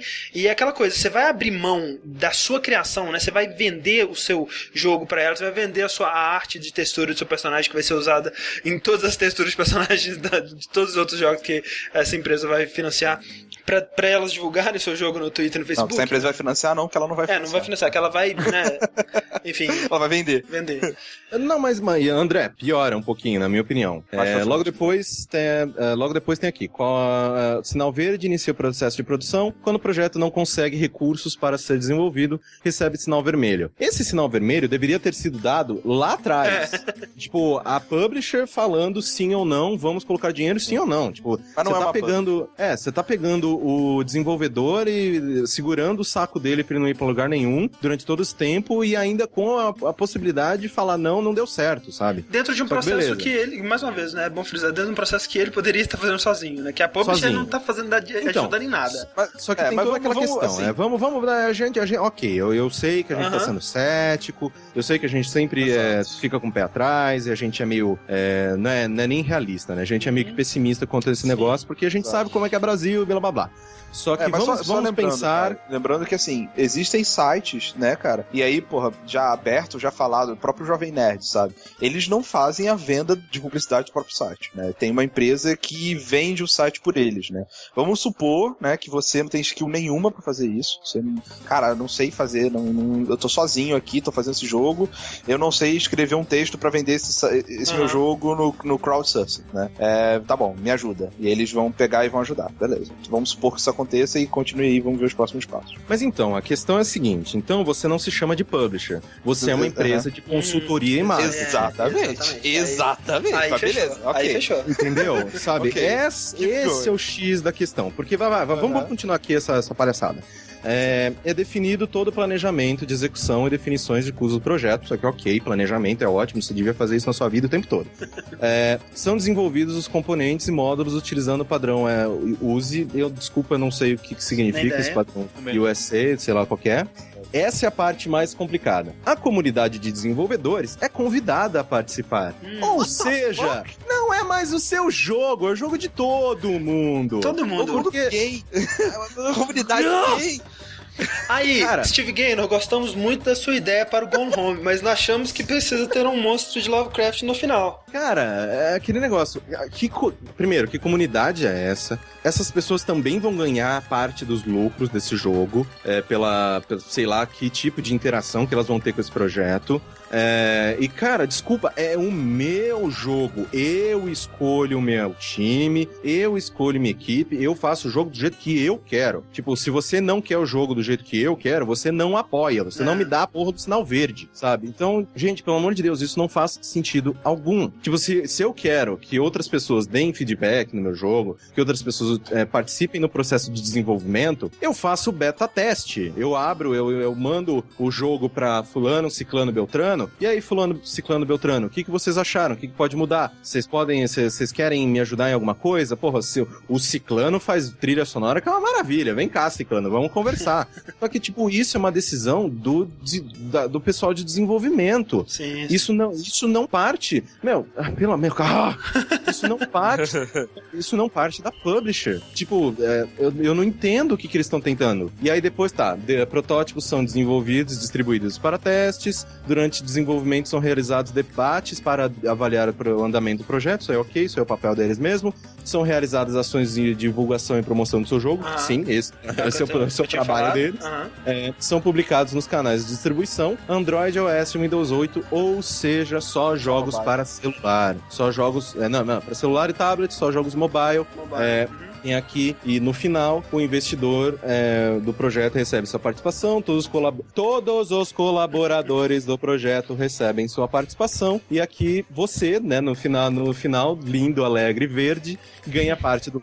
É... E aqui fica bem claro o seguinte, ó o, o, entre aspas, todos os colaboradores do, colaboradores do projeto recebem sua participação, é todo mundo da B9 e todo mundo que entrou na jogada pela B9 e os investidores do projeto seria, no caso do projeto ter sido apoiado por alguma microinvestidor para levantar recursos lá no início, né? Então, assim, onde numa publisher teria uma relação duas pessoas, agora são três. Né? E esse três, como é todos os colaboradores, pode ser mais de três, na verdade. Eu não sei, cara, sabe? Assim, é, é sendo, bem, sendo bem sincero, é estranho. Me parece que o objetivo deles é comprar é, ideias que estão um pouquinho mais avançadas, né? E, e, eles mesmos desenvolver isso em um jogo que eles acham economicamente viável, né? Eles não estão querendo publicar, eles não, não é uma publisher, né? Não é uma, não é nenhuma consultoria, né? Como você tinha dito. Exato. Essa parte do, do equipe desenvolvedora entra aí no meio é é meio essa, essa, é. essa e o. É, não, essa da comunidade dos desenvolvedores e a parte do crowdfunding são as duas partes que eu quero bater a porra da cabeça na janela, cara. Muito esquisito mesmo. Porque não faz,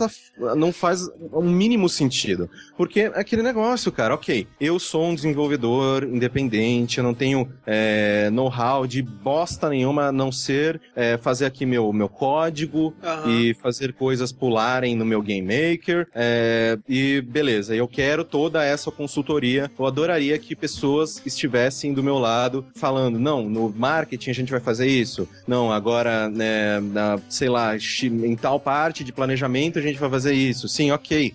Só que o problema é que, do jeito que eles passam este mapa pra gente, é como se você tivesse simplesmente no, no primeiro momento do seu projeto, ok, eu vendo minha alma ao uhum. demônio, assinado Caio Corraine. tipo isso. Tipo, eu vendo minha e... alma e minha ideia ao demônio, assinado Caio Corraine. E tem outra parada, né, cara? Quando eles anunciaram, assim, falando, ah, a, eu vi no Twitter, né, as notícias, ah, nova pub, a primeira publisher brasileira. Eu, caraca, que interessante, né, cara? Vamos ver o que, que é isso. E aí eu comecei a ler, e aí quando eu vi o nome da, da AC Games do Moacir, eu imediatamente fiquei com o pé atrás. Porque é complicado, porque, tipo, o Moacir é um cara que é, a gente. Eu conheci ele quando ele tinha fama de ser colecionador, né? De, de PC Engine e tudo mais.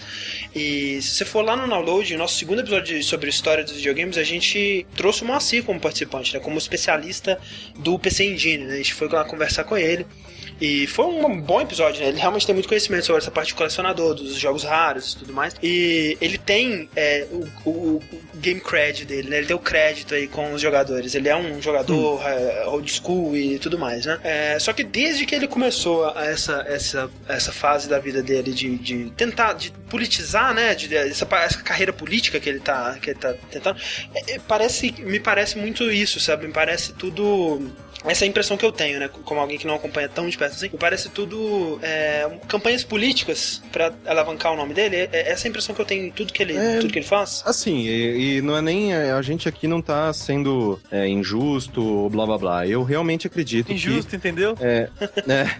injusto, jogo injusto. Mas eu realmente, assim, isso é minha opinião, tá? Por favor, vocês que discordam tal. Uhum. É, se tiverem motivos para isso, fiquem à vontade. Mas eu acho que o Moacir é uma boa pessoa. Ele é uma boa pessoa. Sim, ele eu, realmente. O que eu tive de é contato é pessoal com ele. É bem intencionado. Uhum. Só que tudo que ele tentou fazer, um, não deu certo. Dois, é, foi é, alavancado e ajudou pessoas que, é, tipo, não eram os, os consumidores. Isso. Sabe? O dia do, ah, dia do jogo justo era dia do, do encalho justo, sabe? Ah, ah vamos vender aqui Bioshock 2 e To Human pra galera. Uhum. Só que, tipo, e não é isso que a gente precisa, não é, a gente não precisa, pro, pro Brasil dos, dos games é, é, realmente vingar, a gente não precisa de promoção, cara. A gente precisa, sim, de pessoas cuidando dessa parte, de é, pegar os nossos indies, que são muitos e muitos bons. Tipo, Isso. tem muita galera brasileira fazendo coisa sensacional. Pegar esses caras, dar um apoio, dar um suporte da maneira que achar melhor. Pegar e realmente essa questão dos impostos e blá blá blá blá blá. Tudo isso que vocês já sabem, tudo isso que a gente já tá cansado de discutir, tudo isso que infelizmente não mudou bulhufas nos últimos 10 anos. Mesmo com jogo justo ou sem jogo justo. Então, tipo, o problema maior é esse, sabe? Tipo, você vê o cara, ele parece bem intencionado, mas aí você vê mais ou menos as pessoas com quem ele se relaciona. É, Isso é um problema enorme, Eu não, cara. eu não vejo os meus interesses sendo representados pela C-Games ou pelo Maceiro ou pelo Jogo Justo. Exato. for, né? Eu vejo os, os interesses das distribuidoras brasileiras, tipo, é, sendo muito bem obrigado, é, sendo, sendo defendido, saca? Uhum. Então, tipo, é complicado quando você vê uma parada assim. Aí você vê, sei lá, ó, ok, é, inclusive já adiantando pra todo mundo, na semana que vem, o provavelmente o Henrique, ele vai fazer uma, uma entrevista com é, o Mário Aguilar, é, que é um dos diretores da empresa e tal, o diretor da Games também e tal, que ele vai tentar explicar tintim por tintim qual que é a parada do negócio. Talvez tudo que a gente tenha falado aqui foi só uma, uma, uma má É, talvez, É. talvez eles tenham um péssimo infografista. É, a gente já viu isso várias vezes nos, nos- nos infográficos anteriores falando no Brasil dos games e blá blá blá. Aham. Mas é, talvez assim, essas informações realmente estejam desencontradas. E eu não tô jogando panos quentes aqui, por mais que sim eu esteja fazendo isso.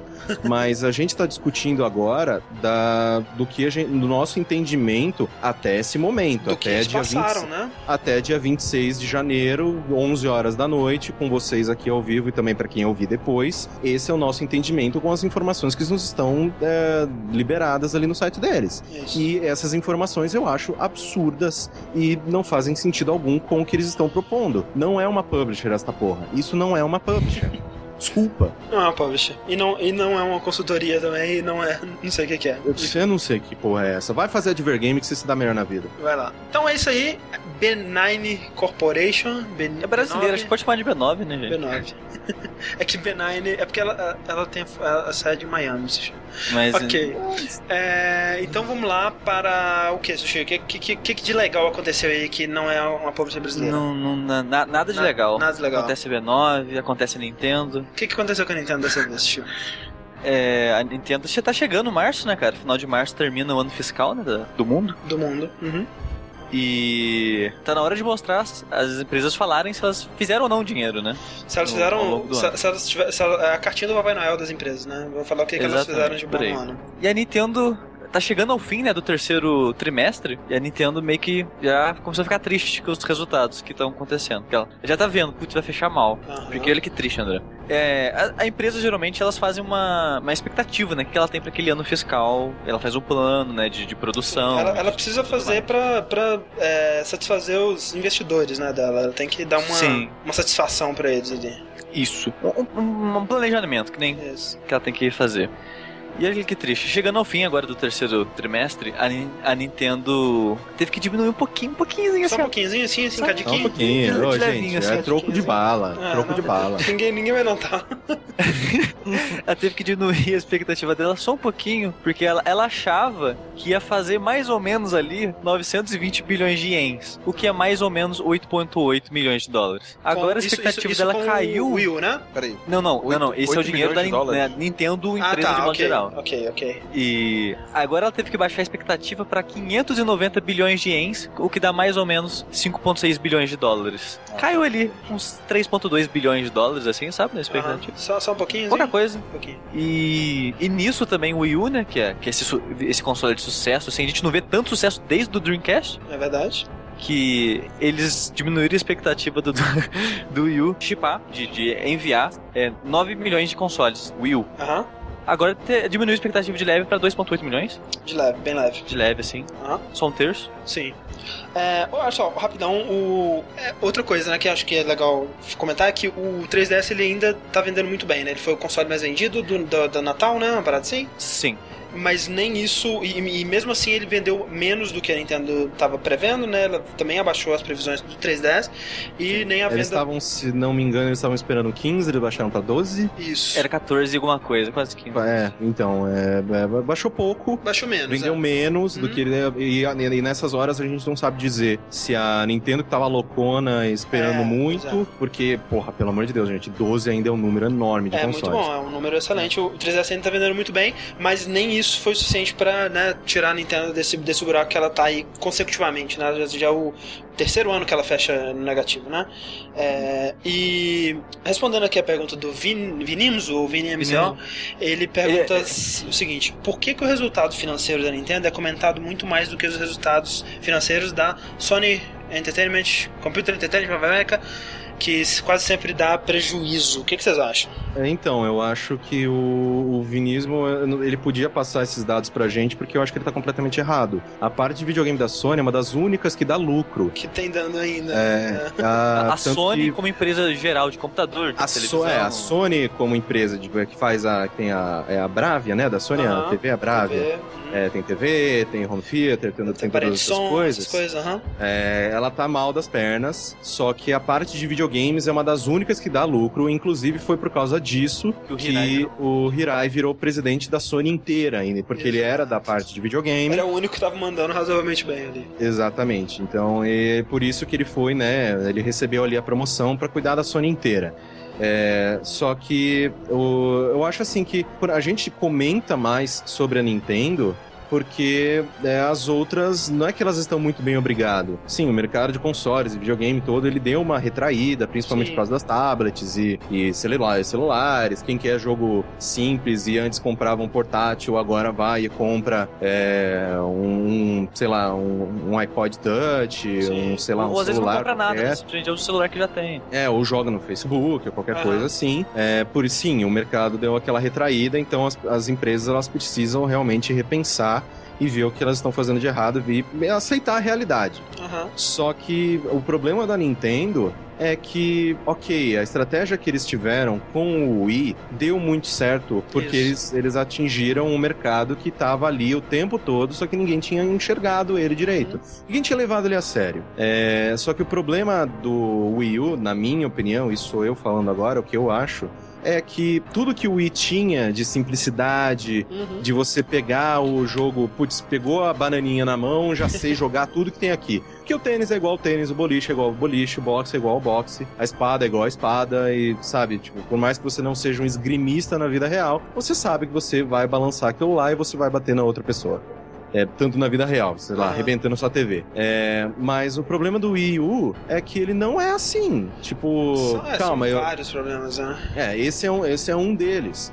Tipo, não, calma, pera, eu tenho a- um tablet na minha mão, só que ao mesmo tempo ele é um, um, um controle, ele tem os botões, então eu tenho que, que- que interagir com 16 botões aqui, além da tela de toque. É, não, e Então- sem falar que é, nenhum jogo, seja First Party ou Third Party, demonstrou exatamente o propósito desse controle tão bem quanto o esporte demonstrou do emote de cara, né, cara? Ninguém Exatamente. conseguiu encontrar realmente o motivo que justifique a existência desse, desse controle. Alguns jogos usaram melhor que outros, sim, mas nenhum que fale, caraca, realmente esse jogo não seria possível sem esse controle. E é, é aquele lance, né, que a gente, eu, eu repito isso sempre, que a Nintendo, ela, ela teve um sucesso tão estrondoso com o Wii que ela, nem ela compreendeu esse sucesso, né? Foi algo tão maior do que o que ela tinha em mente que ela ficou meio assustada e ela não conseguiu reagir a tempo. E ela, nem se ela tivesse entendido, talvez ela conseguiria repetir esse sucesso, porque foi realmente um momento, foi tudo uma, uma, os planetas se alinharam ali numa situação que beneficiou ela de todas as maneiras possíveis, né, cara? E ela tentando repetir esse sucesso da maneira mais. Com o Wii, ela tá tentando repetir o sucesso da maneira mais esdrúxula possível. Que ah, a gente vai chamar de Wii mesmo, a gente vai adicionar outro gimmickzinho com controle, a gente vai é, fazer tudo que a gente repetiu ali um pouquinho diferente e todo mundo vai comprar igual de novo. E não, velho, não vai comprar igual de novo, né?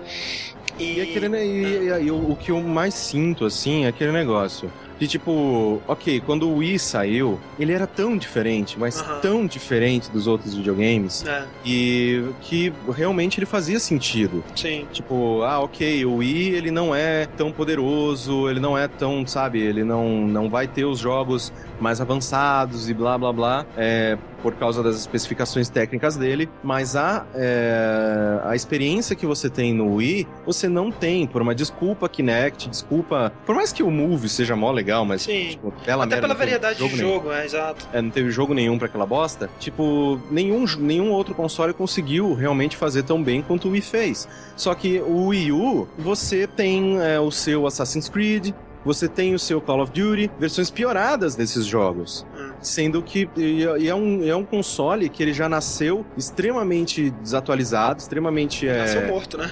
É, e, e é complicadíssimo isso, isso, cara. Que tipo, ok, vai acontecer a mesma coisa de antes, de que o Wii, U, o Wii U vai ser um console secundário em que a Nintendo vai, todo mundo vai ter seu PlayStation 4, seu Xbox One e também um Wii U ali do lado para quando a Nintendo lançar um Mario, lançar um Zelda, a gente compra o Mario Zelda e depois ele fica pegando poeira. Só que, cara, nenhuma empresa vive assim, sabe? É, Porque pois o o Wii ele deu tão certo porque era a Chacotinha que comprava para jogar o tênis. E por isso que a gente vê uma coisa muito estranha acontecendo no Wii, que a gente nunca tinha visto antes na, na história dos videogames, que é realmente o vendendo muito mais consoles do que jogos. Sim, e e uma decadência muito rápida também, né? Porque justamente esse pessoal que comprou o console como uma grande novidade no começo, eles não, não mantiveram esse console, né? E, e só vendendo console chega uma hora que você satura o mercado e ninguém, se ninguém tá comprando o jogo, o console ele entra em decadência, né? E foi o que aconteceu com o Wii. E é muito complicado, cara. E é triste ver a Nintendo fazendo uma, uma- umas paradas dessas. Porque você vê, assim, eu, eu falo isso bem.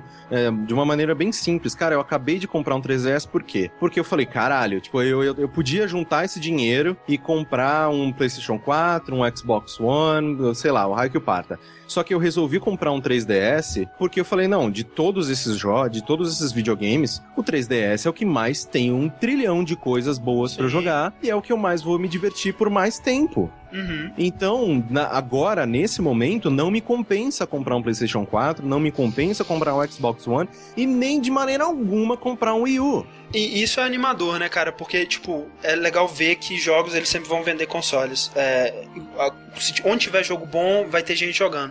Só que aí é aquele lance. A Nintendo, ela tá tendo dificuldade pra lançar jogos pro Wii U, né? Ela, ela não tá conseguindo cumprir as, as, as metas dela. Ela tá trabalhando pela primeira vez com jogos em, em HD. Ela, ela tá tendo muita dificuldade. Então, assim, até quando a gente vai ter que esperar pra ter jogos realmente, uma, uma quantidade muito boa de jogos no Wii U?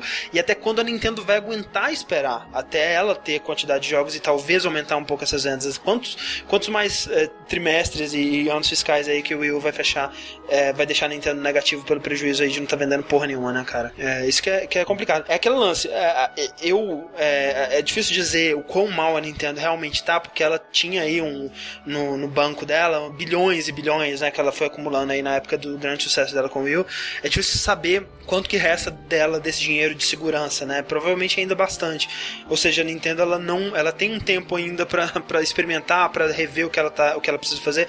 Tanto é que que, que, que, que mais que, que saiu com essa, com essa notícia aí, né, Sushi? A parada do Então, Iwata a continuação disse... da notícia que, que ela tá com expectativas de abaixo, de, de vender menos console, de fazer menos dinheiro, quer dizer, de perder dinheiro. Aham. O, eles estão pensando em reavaliar um pouco a estratégia de negócio deles, e o Iwata até comentou que eles estão com um plano de. Eu, eu tô curioso pra saber o que, que vai ser isso, de implementação em mobile. Aham. Mas o que, que eles vão fazer aqui? Tipo, aplicativos? É, eu acho que eles vão fazer o que eles já estão experimentando por aí, né? Que eles fizeram um. Eles trouxeram o Miiverse, né? Pra você poder acessar pelo PC e pelo celular. E eles fizeram aquele aplicativo da Pokédex também, né? Acho que Que você. é, que é bem bom, inclusive. É, eu não usei, mas tipo, é, eu imagino que eles vão fazer coisas desse tipo, né? Aplicativos é, Companion, né? Pra você usar com os jogos mesmo. Como eles. Uma segunda tela, você diria, André? Algo assim, não sei. Eles. É uma terceira tela. Caralho, daqui a pouco tipo, você vai ter tipo sete telas, aquele central de controle com um monte de. Ah, Mas e, e quando, é, quando isso, quando a Nintendo deveria estar, né, facilitando e simplificando ainda É, mais Mas, mas as você, coisas. você vê que a Nintendo ela não tá no buraco, buraco mesmo, porque o Iwata disse que ele não vai se, se demitir, se re- resignar do seu posto, né, ainda. É, se eles tivessem realmente assim, olha só, a gente precisa mudar agora ou a gente vai, a gente vai falir, provavelmente eles teriam, ou ele teria saído, né? É, Teria cometido suicídio pro lado Pro- do prédio da Nintendo. provavelmente. né, o Harakiri. Mas e aí, logo depois disso, começam os rumores, né, de... Eu ia que- comentar sobre isso. é, que come, começou a rolar os, os rumores do, fi- do projeto Fusion, É verdade. que a Nintendo, ela vai, já tá planejando um novo console, que vai, vai bater de frente com o PlayStation 4 Xbox One, e É, não, bater de frente, vai, ter- vai bater de frente cacete, né, vai ser até Se muito superar, melhor, Exato. e blá blá blá blá blá blá. O que não é, o que não é, é absurdo, né? Se eu for pensar que a Sony começou a desenvolver o PS4 em 2008, né? É, só espero que o Fusion não saia tipo 2020. É, quando sair o PlayStation 5, o Xbox, É, sei lá. Vai repetir o ciclo. É. É, E espero eu- que saia enquanto a Nintendo estiver aí ainda. Pois é. E assim, eu, eu, eu sei que todo mundo fala, não, que a Nintendo vai falir, blá blá blá. Tem até aquele Twitter mó engraçado, tipo, a Nintendo, já, Nintendo já faliu. Aí ele faliu. fala, não, ainda não. Ainda não. Tal. E, gente, é, eu acho que uma empresa do tamanho da Nintendo não chega a falir. Ela, é. obviamente, ela pode é, e deteriorar, deteriorar e fica cada vez ficar é, menor e menor e menor, Cara, se virar a uma SEGA tá aí, né, cara? É verdade. e, né, obviamente que muitas pessoas ficariam, ficariam muito felizes de, não, nossa, é, vou jogar poder, algum dia eu vou poder jogar Mario no meu Playstation, no meu Aham. Xbox, Aham. no meu console da Samsung, que daqui a pouco chega aí. É, isso vai acontecer, gente, vocês sabem que isso vai acontecer. Sim. É, mas é, no meu Steambox, mas eu, eu acredito que isso não vai acontecer tão cedo e eu tenho quase certeza de que a Nintendo ela, ela ainda tem diversas cartas pra jogar. Sabe, tipo, o 3DS ainda é um console de extremo sucesso e que, é, é, obviamente, a empresa pode realmente diminuir um pouco e focar, às vezes, só na parte portátil, não fazer mais console de mesa, o que seria bem triste. Mas quando a gente pensa que o, o tanto que a Nintendo é importante pro mercado de videogame, eu não sei por que, que as pessoas ficam, ah, nossa, a Nintendo vai falir, é, tal. Seu filho da puta, você joga É. videogame hoje por conta da Nintendo. Obviamente que sim, a gente, pô, a gente nunca pode prever o passado e o que poderia ter acontecido. É, de, ah, não, outra empresa seria esse mártir, subiria, e blá blá blá. É, só que, cara, o mercado do jeito que a gente tem hoje é graças à Nintendo. Sim. É. Então, tipo, eu não sei qual é a dessas pessoas de ficar torcendo contra e ficar, é, tem que se fuder mesmo na sua cara e blá blá blá. Cara, o- Quanto mais, quanto mais gente desculpa. mandando bem, melhor, né, cara? Exato. é por cara, mim, a gente só tem podia- a ganhar com, com a concorrência, velho. É, e uh, quanto, meu, a, a gente só teria, às vezes, um, um Kinect é, melhor agora no Xbox One, por mais que não tenha sido usado pra bosta nenhuma até agora, mas é um puta de um, de um aparelho muito melhor resolvido agora no Xbox One, porque teve o Wii, e aí a, a Microsoft correu atrás e resolveu fazer o dela, sabe? Então, muito do que a gente tem de inventividade nos videogames parte da Nintendo e as loucuras dela. Então, é meio triste a gente perder um player tão é, original e tão é, inventivo no mercado que ultimamente ele vem cada vez mais, por mais que ele tenha aberto espaço pra indie, que é uma coisa muito foda, mas eu acho que a- muito do que a gente vê hoje em dia é meio que cabreço, sabe? Tipo, Sim. as pessoas olhando cada vez mais focadas pra frente, pra frente, pra frente. E eu não vejo tanta inventividade, não vejo tanta diferença do jeito que a gente via da- com os consoles do, da Nintendo. Sim, é, e a Nintendo ela tem, ela realmente ela tem que acordar, né, cara? Ela tem, ela- eu sinto que ela, ela tá na bolha dela ainda, ela tem que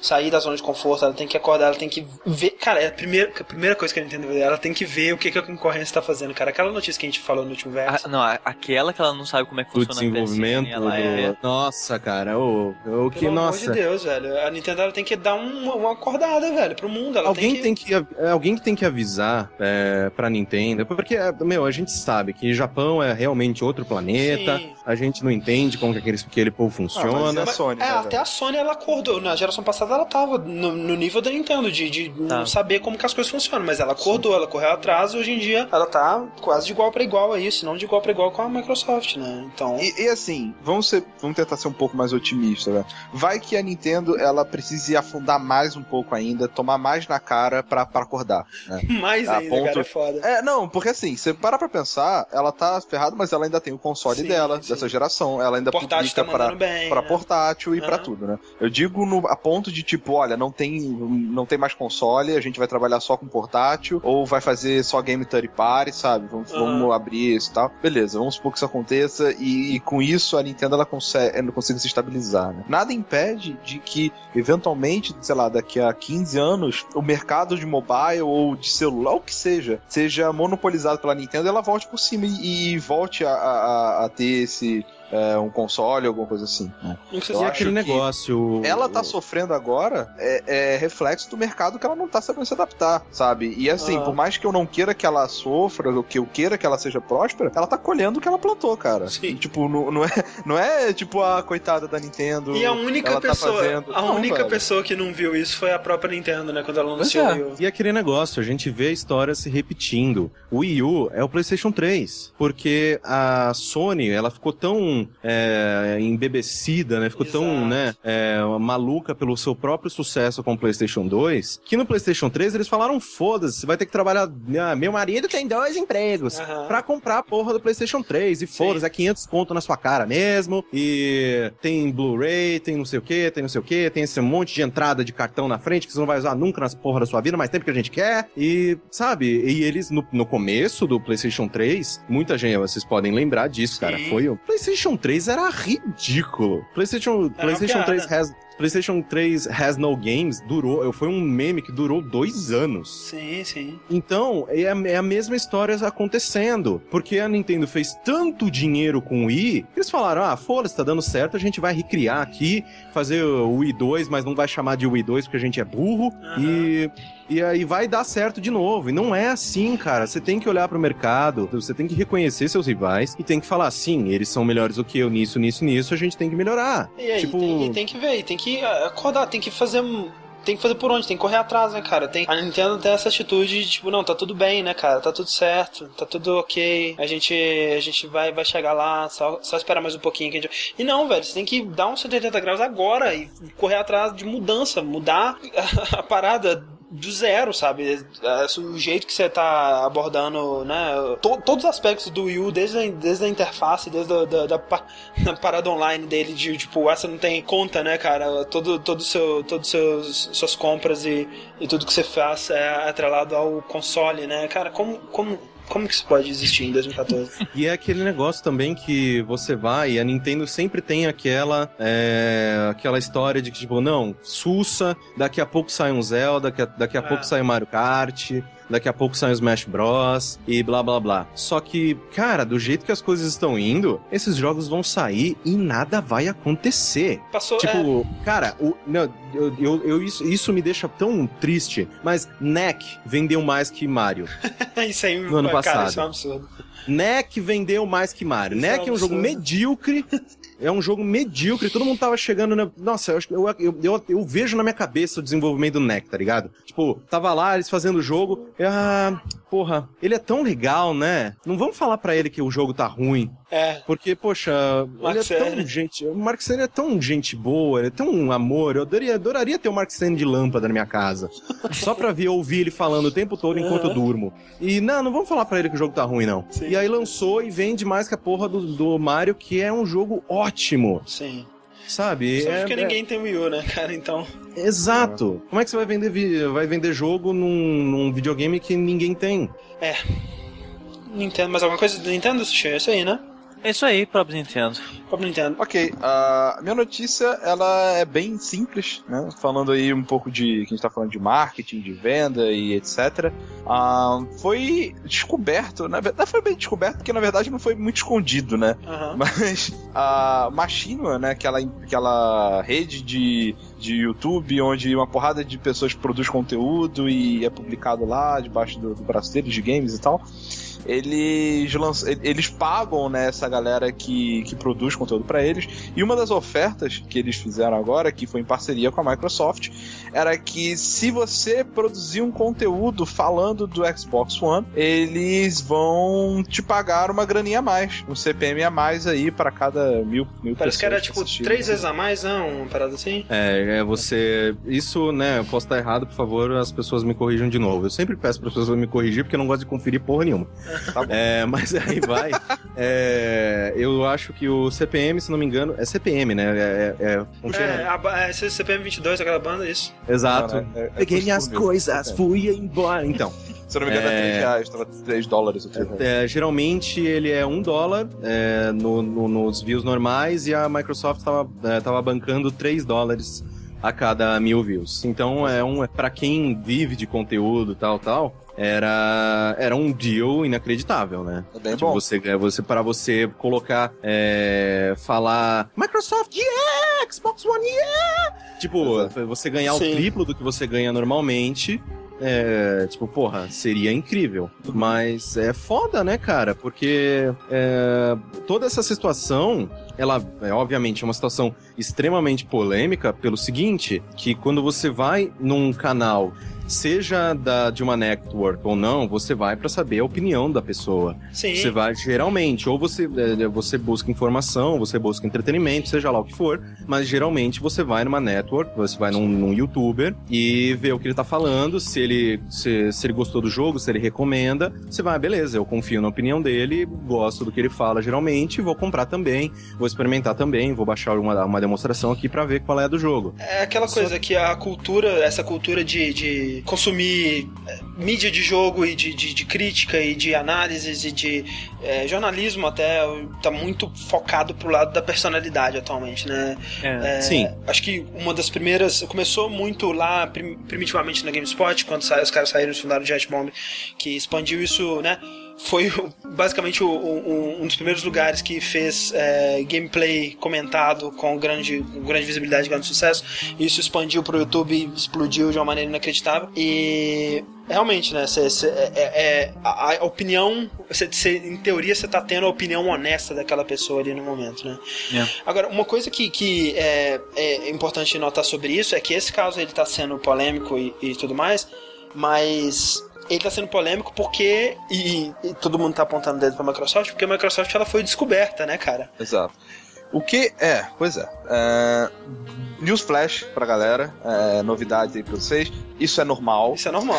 Isso é muito normal, cara, na boa. Eu chegar pra uma, uma network, seja machine, ou seja não for, ou não, ou não network, sabe, direto pra um site e falar: olha, tem esse produto aqui, eu queria que vocês fizessem um anúncio desse produto, é, um hands-on, um unboxing, alguma coisa desse produto. É, vocês vão poder falar o que vocês quiserem sobre ele, na verdade. E, e você só tem que falar do produto e mostrar, e aí dão parecer ou não. Se vocês quiserem falar que é pago, que não é, esse é critério de vocês e. Acabou. É. Né? É, esse é um anúncio, é um publi editorial, é assim que funciona normalmente. É, pelo que eu li, pelo que foi divulgado do e-mail do Machinima pro, pros usuários dele, sinceramente, não vi nada fora Não. do padrão. Calma aí. Sabe? Não, não, Rick, isso que você falou agora, descreveu, é o normal. Você paga o a normal. pessoa pra ela Isso. falar Pois de é, você. O lance, o lance desse, desse caso, que também eu acredito que aconteça, que é menos normal, imagino eu, mas é que acontece com frequência, é que eles pediram especificamente pra pessoa que a pessoa não podia comentar que era um, um anúncio, né? Não, é, não podia Não, comentar que que, era um bem. anúncio, tinha que falar bem. Isso. Sabe, tipo Pois é. assim, é, eu, a gente, é, eu, eu, pra quem não sabe, né, às vezes entrou aí, não sabe, não sabe quem que é esse filho da puta que tá falando agora, é, eu sou jornalista do site Arena IG, que eu trabalho dentro do portal IG, e sim, nós, é, o, o Rick, inclusive, na, quando, no passado, quando ele trabalhava, né, na, com a parte de, de, de marketing da Microsoft, a gente fechou diversos anúncios de banner. Ele fala, ele, ele, ele, a gente fechava maratona pra gente jogar o jogo até o final e blá blá blá. Mas tudo isso é aquele negócio. Nós queremos este, este, é, este conteúdo, mas a opinião de vocês, a maneira com que vocês vão fazer, é, o que, o que, o, o jeito que vocês quiserem fazer isso, foda-se.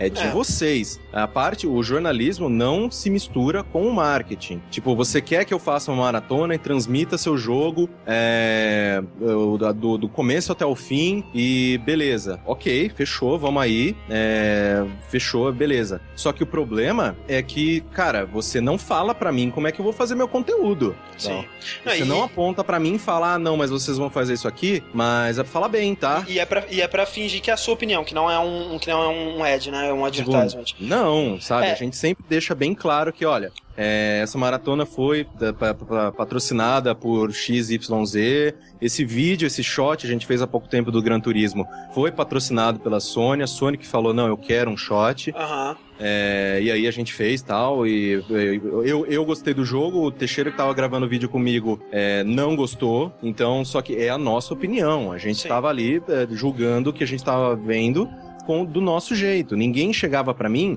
e falava, ó, você tem que falar que esse carro é legal, essa pista é legal, esse jogo aqui é maneiro e, sabe? Não é, não é assim que funciona. Tipo, você não mexe no meu conteúdo. Sim.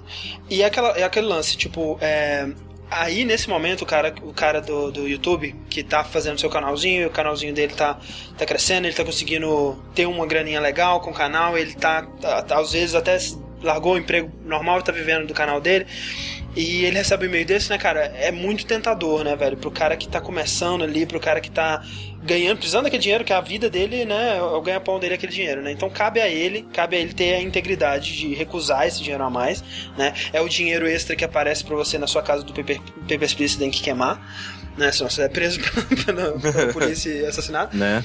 É, mas aí que tá, cabe de você, de, do, do sujeito, ter a integridade de recusar isso. Exato. O lance é que eu vejo tanto isso em fóruns, é, em, amigos meus que, que, que também acompanham a indústria e acompanham mais youtubeiros do que eu, é, que eles têm essa percepção de que os grandes jornalistas, né, a GameSpot, a IGN, é, o Arena, que seja, são todos pagos, né? Eles são todos pagos pela, pelas publishers para falar o que eles querem. É, o, o cara, a Sony tá mandando dinheiro para falar mal da Microsoft, a Microsoft tá mandando dinheiro para falar mal da Sony.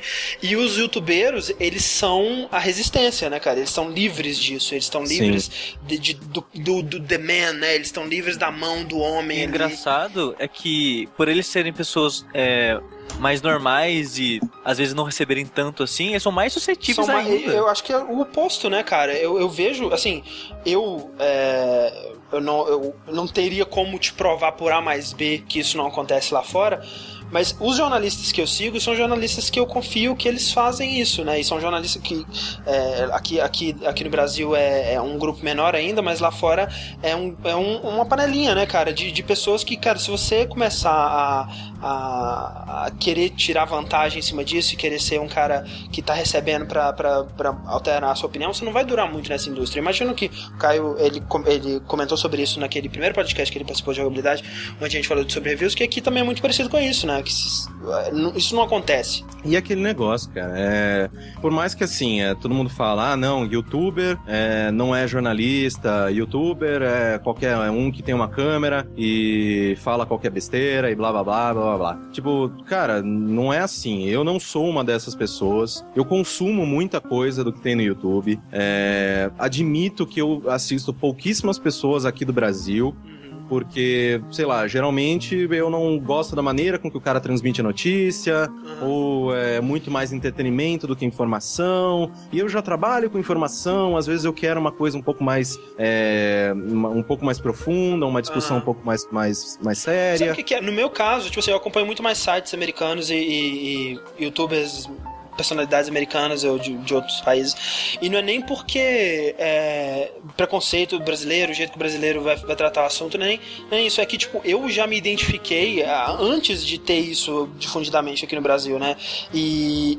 Eu, eu já tenho os meus jornalistas e minhas personalidades favoritas e eu não sinto necessidade de me identificar com outras novas, sabe? Acho que é mais por aí.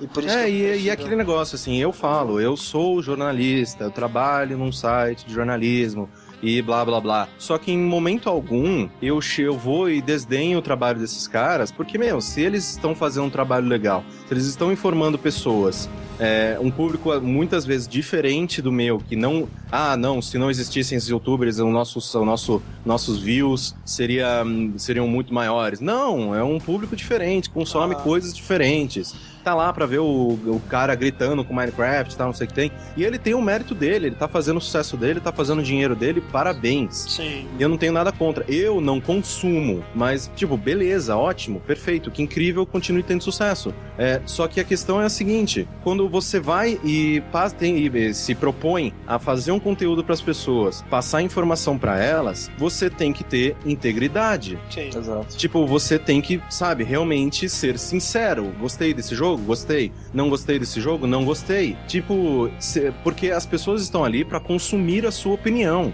E, e a partir do momento em que, ah, vai lá, é, o, vaza uma parada dessas do Machinima, ou Machinima, não sei, nunca ninguém me ensinou como é que fala Acho é direito. machinima. Machinima. É, vai lá, vaza uma parada dessas do Machinima. Como é que eu, pessoa de fora, que estou ali consumindo conteúdo, vou continuar entrando no canal desses Uhum. caras pensando, putz, agora ele tá falando bem de, porra, de um God of War. Será que a Sony não pagou, não? Será? É. Esse é o problema, porque aí toda a credibilidade de todos esses caras, muitos deles que podem estar tá fazendo o seu trabalho, tipo, extremamente sinceros e falaram bem do Xbox, realmente porque gostaram do Exato. console, é, uma, é um ótimo console. Ah, não, ele foi pago, foda-se. Sabe? Tipo, isso direto rola com a gente. Isso porque, meu, eu não recebo dinheiro de Sony, eu não recebo dinheiro de Microsoft. Ah. tipo, eu sou pago pelo IG, eu sou contratado. Bem que eu queria, sou... viu, cara? Não, é, tipo, eu estaria aí olha, nadando no dinheiro, de, eh, mentindo pras pessoas. Só que, tipo, por mais que essa situação algumas vezes já se mostraram aqui, eu já recebi propostas é, de, ah, não, vamos fazer assim, vem nessa festa aqui, blá blá blá. Tipo, eu falei não, não é porque eu sou fodão, eu falo, ah, não, eu sou aqui o, o agente da verdade, eu sou aqui o Batman do jornalismo de games. Não, é só porque a, a, a minha integridade não tá à venda. Eu quero deitar de noite na cama falando, beleza, tudo que eu falei pro meu público é sério, é verdadeiro. Então, tipo, é uma coisa minha, saca? Tipo, então, muitas pessoas, inclusive eu já vi vários vídeos desses de resposta a essa, toda essa polêmica, falando: Ah, mas eu não vejo nada de errado nisso, é não. Isso aí é, o cara tem que ganhar o dinheiro dele, tem que fazer a coisa dele. Beleza, então você não é, é você não é jornalista, você não é sincero é. e você não merece a porra Também, do público que você tem. A pessoa que disse isso, ela não tá consumindo o cara pela opinião, então ela tá consumindo o cara pela, pela personalidade, é. sei lá. Algum Agora, motivo. É, o, Ghost Turbo, ele comentou assim: não vejo problema se você realmente iria falar bem daquilo. Imagina o seguinte, André: se a Valve falasse que queria te pagar bem para falar, que queria te pagar falar bem do Half-Life, você poderia topar, porque você falaria bem de qualquer forma. Imagine então que se quisesse te pagar para falar bem do Bind of Isaac, você não iria topar. É simples.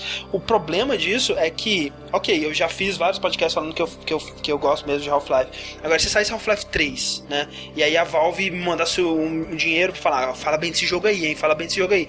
Eu falasse e vazasse que ela me pagou para falar bem, como é que as pessoas iam acreditar que eu realmente gostei, entendeu? e aí a minha integridade não, ia estar tá em xeque. E mesmo é que, que, não vazasse, aquele negócio, como é que você se aceita como profissional? pois é. Uma, né, é. Depois de fazer uma parada dessa, sabe? Tipo, ah, não, é super normal, ah, mas eu já ia falar bem, mas uh, se eu falar bem eu ganho e tal. Cara, você tem que falar bem, não influenciado por dinheiro ou por, uma, por um presentinho da empresa ou porque tem muita gente que se vende simplesmente porque ganhou um, um, jogo, saca? E não é assim, cara. Você, se você a partir do momento que você parou, você sentou na bosta da sua cadeira e falou, ok, eu vou fazer um conteúdo legal que vai passar informação para as pessoas e eu vou passar a minha opinião e se tudo der certo, se eu fizer bem o meu trabalho, elas vão gostar da minha opinião e isso a partir de um momento vai dar dinheiro o suficiente para que eu transforme isso no meu trabalho. Cara, você não caga em cima da cabeça do seu ouvinte, viewer. Você não caga na cabeça do seu público por miséria. Desculpa, mas você fala, ah, não, é, eu faço aqui meus vídeos e esse dinheirinho aqui da Microsoft.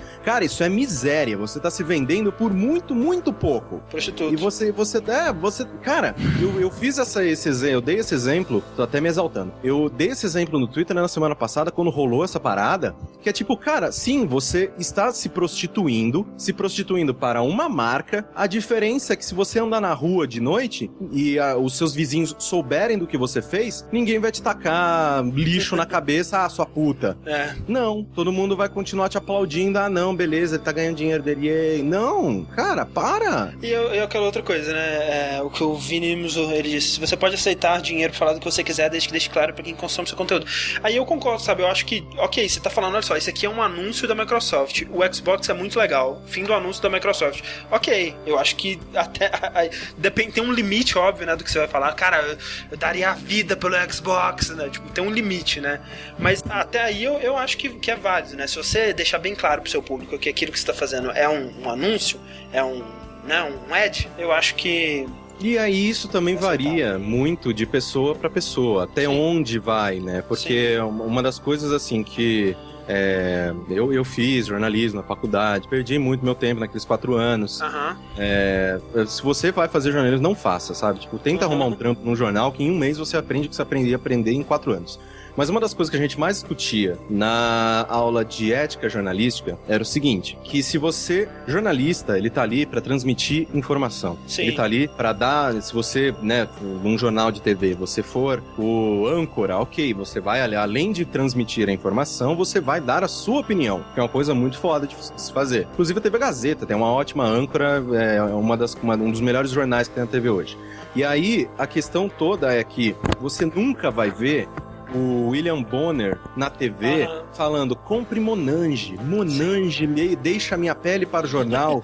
muito, Aí, muito. É, Vo- Volta do comercial, ele tá passando Monange, assim. é, tipo, nossa, Monange deixa minha pele é, muito, muito gostosa para quando eu tô ali falando que a Síria tá explodindo. Mas jornalista, isso é a minha opinião. Depois, né? Ah. Jornalista não, não vende. Você não vende nada. Você não vende sua opinião, você não vende sua imagem, você não vende nada. Quando a gente aceita pra dinheiro pra, sei lá, fazer uma maratona, maratona é uma coisa que você já faz, que, eu- que a gente já fazia sempre, com dinheiro ou sem dinheiro. Eles estão pagando para que seja X jogo, para que seja um jogo específico. Que talvez, é, é, possivelmente, sem, tá, sem eles estarem pagando aquele X, talvez a gente escolhesse outro jogo, não seria aquele. Mas é isso, você paga para que seu jogo apareça no site, você paga para que o jogo apareça no banner, você a gente paga tá para que- pagando por um tempo, né, cara? Que Exato. muitas vezes, pô, é o quê? Um jogo de 8 horas aí, ou, ou Uhum. 10 horas, dependendo, que vocês estariam trabalhando, estariam em casa, trabalhando em outras coisas, a gente fala, não, não, eu queria que esse, esses pessoal se dedicasse essa, esse tempo é- é pra exposição. mostrar esse jogo online. É né? Exposição de marca. É Exato. você ali, é, você. Tanto que, tipo, a grande maioria dos jogos de, de maratona a gente acaba não gostando. Porque Exato. aquele não é, não é um, um, um jogo, é, não é uma maneira de você aproveitar um jogo. É, não, não, não indico isso pra ninguém. Mas. é, não, é sério. Tipo, vai, assiste a gente sofrendo, mas não faça isso. É uma maneira horrível de se aproveitar um jogo. Exato. Mas cara, é como, era, como é legal, velho, poder chegar e falar, vou fazer Vai- vai jogar. Vai jogar É, essa é. merda. Não, e eu Genial. acho que a diferença é que jornalismo, é aquela discussão, né? Se jornalismo de games ele é jornalismo mesmo do jeito que ele é feito hoje em dia, né? Porque realmente ele não cumpre, né? De modo geral, da maneira que é feito normalmente, em todo lugar, basicamente, que você olhar, ele não é feito dessa maneira, ele tem cumprindo essas regras de ética que eles provavelmente ensinam na faculdade. E tem outra coisa também que quando o cara ele é o seu próprio chefe, ele é o seu próprio jornalista, ele é o seu próprio editor e o seu próprio publicitário, né? Ele não tem como colocar outra pessoa pra fazer o comercial, né? Ele tem que falar ali naquela hora. Ele tem que se envolver. Exato, ele tem que se envolver mais. Então é uma situação, é uma situação mais delicada, mais delicada, mais complicada de se, de se afastar, né? Quando é só você que tá cuidando de tudo, é difícil se separar as coisas. E é sempre aquele negócio, como em tudo, em todos os campos profissionais. No YouTube também tem pessoas muito boas e Isso. pessoas Com horríveis. certeza. No jornalismo de videogame também tem pessoas muito boas e pessoas terríveis. Eu sei porque eu conheço várias delas. Mas, cara, é, é como todo. Como tem médicos bons, médicos ruins, como tem padeiros bons, padeiros ruins. Sim. É só vo- você que tem que fazer esse filtro, você Exato. que tem que ver quem que merece o seu tempo e o seu É. view e, né, o seu dinheiro no final das contas. Basicamente, o seguinte, pra facilitar a galera que não teve aula de ética, né? É, se você tá comprando um anúncio, né, e aí você tá comprando no, no- a opinião de alguém, né, eu não tô comprando o comercial no Arena, eu tô comprando o editorial onde a galera do Arena vai falar sobre o meu produto. Primeiro, eles vão poder falar o que eles quiserem, né, cara? É, isso aí é, é- é aquela parada de, de jornalística, não tem jeito. É, caso contrário, seria um, um contrato aí de garoto propaganda, outra, outra coisa, né? Um outro caminho. E eles têm todo o direito de vetar, falar, não, não quero falar sobre esse produto se eu for contra, se ele for contra alguma. Por exemplo, é um jogo de racismo bizarro, sabe? Não, eu não quero falar desse jogo, não quero que esse jogo tenha, tenha visibilidade, né? Eles têm todo o direito de negar isso. E outra coisa é, e aí vai o caso do Half-Life aí. Se por um acaso a Valve vier e falar, olha, ô, jogabilidade, fa faça um review, faça um podcast sobre Half-Life 3 aí que vai sair, eu quero pagar pra vocês rios de dinheiro pra vocês fazerem isso. Eu, como atualmente, né, que eu tô eu coordeno mais essa parte de publicidade no site e tal, eu ia falar, cara, deixa eu jogar o jogo primeiro. Se eu gostar, beleza, eu vou falar bem, né? Se for daquele tipo, ah, você tem que falar bem do jogo, né? Se eu não gostar, velho, eu não vou falar bem só por falar, sabe? Não- isso não existe. Exato. É isso aí, então vamos para a nossa última notícia, King.com. Se você não conhece esse nome, eu não te culpo. Quer dizer, mas provavelmente você já viu esse, esse logo, pelo menos, em algum lugar da sua vida. Ah, porque- se você não conhece, parabéns. Parabéns. Você é- é muito, a sua vida é muito Flash. mais feliz. Exato, né? É, eu, sinceramente, eu fui conhecer o nome da desenvolvedora é, agora, né, com essa polêmica e toda, mas eu conheci o nome do jogo mais famoso deles, que é o Candy Crush Saga, né? É um joguinho é, de, de, de flash, de celular, e que teve um boom gigantesco aí, que é um Match 3, né? Aquele joguinho tipo Bejeweled, de, de, de você ligar três pecinhas iguais, fazer combos, etc. Que as pessoas, por algum motivo, elas gostam muito desse tipo de jogo, eu não consigo compreender, mas né? É bizarro. O jogo ele fez tanto sucesso que ele fez é, deu um bilhão de lucro para King.com ano passado, né, Ah, em é. 2013.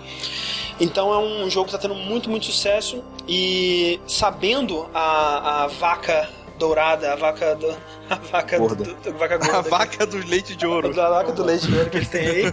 Deve ser difícil daí, cara. É complicado. A King.com ela decidiu registrar é, duas marcas, né? É, a, a marca para a palavra Candy e a marca Saga, né? As duas palavras seriam marcas da da King.com. O que, que significa? Significa que ela é dona dessas palavras? No dicionário vai estar lá que ela, ela é dona de King, de, de, de Candy, de Saga? Não, né?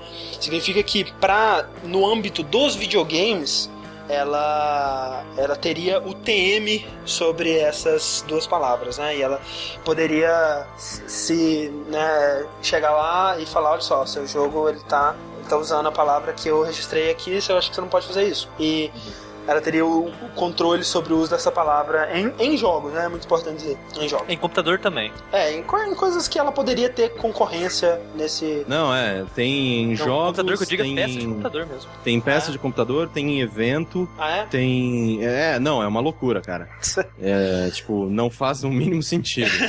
Mas aqui, o, o lance é o seguinte, ela. o- a, a justiça, né? A lei, acho que em todos os países ela é muito imbecil, nos Estados Unidos não é diferente.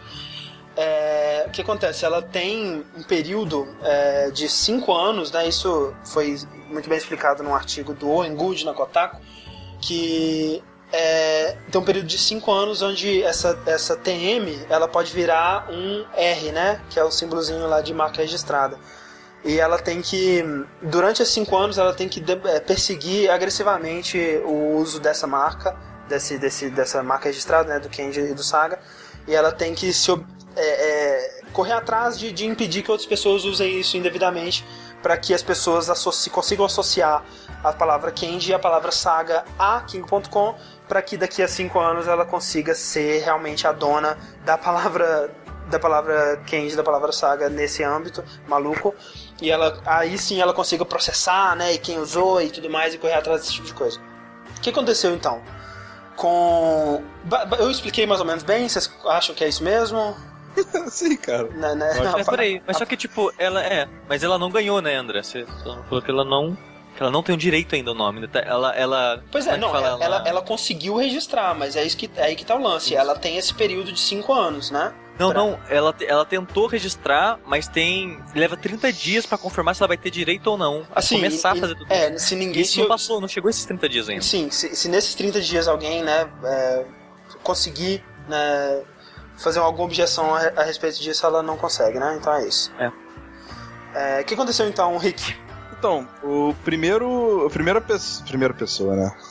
o primeiro game que, a, que teve problemas com isso aí, ou pelo menos o mais recente. Não sei se foi o mais recente que foi o primeiro. Bem, um dos games que teve problema com isso, nós falamos hoje aqui que foi o nosso querido Banner Saga. Olha aí, né, tem, uma, tem uma palavra aí que é problemática, né? A palavra, né? Que tipo saga, né, velho? Porra, tipo cara. assim, Porque todo mundo sabe que saga é king.com, né, cara? exato. Né? Pensou saga, é, pensou King.com. É Sim. verdade.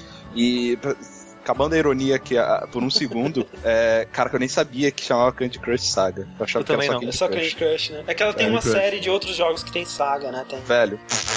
Sabe? Nem, não, ok. Anyway. Ah, então, tem o Banner Saga, né, velho? Que, Aham. e é engraçado que mostraram. Foi publicado a cartinha que os- provavelmente os advogados, né, da, da King mandaram pro pessoal do. Banner Saga e tal. E, e eles alegam umas paradas muito bizarras, cara. Do tipo. Que os jogos eles são parecidos. São né? enganadoramente parecidos, né? Exato. Tipo, os caras do Banner Saga estão querendo te enganar, achar que você tá comprando Candy Crush e opa, chegou um jogo de Viking, que absurdo.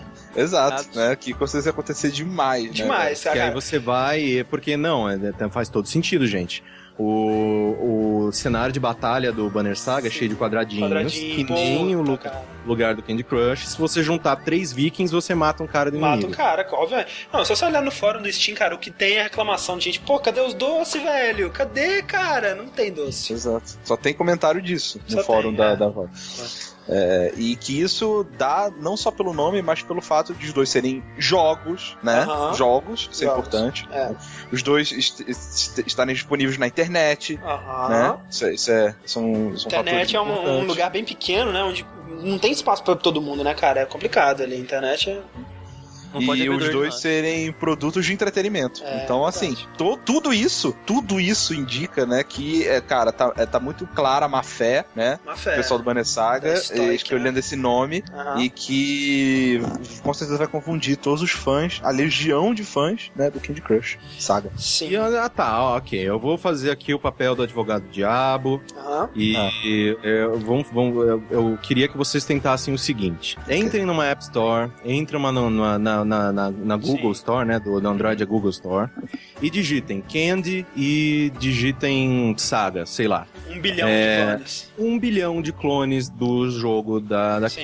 King, diversas coisas. É, é, de- muitos jogos iguais e de, de match, match tree e, e blá blá blá. Sim, a, a, a King ela, ela tem motivo para estar meio puta, porque sim, muitos jogos estão se aproveitando da, do sucesso aham. Candy Crush, da popularidade que Candy Crush faz. Só que eles estão indo atrás das pessoas erradas e do jeito completamente, Completamente equivocado. Ela, ela tá. Ela tá repetindo a, uma trajetória muito parecida com a da Zinga, né, cara? De, de, Não, de se colo- completamente. de se colocar assim no, no- contra o público, né? É, é, tipo, ninguém, quem que vai ter simpatia pela, pela, pela King agora, né?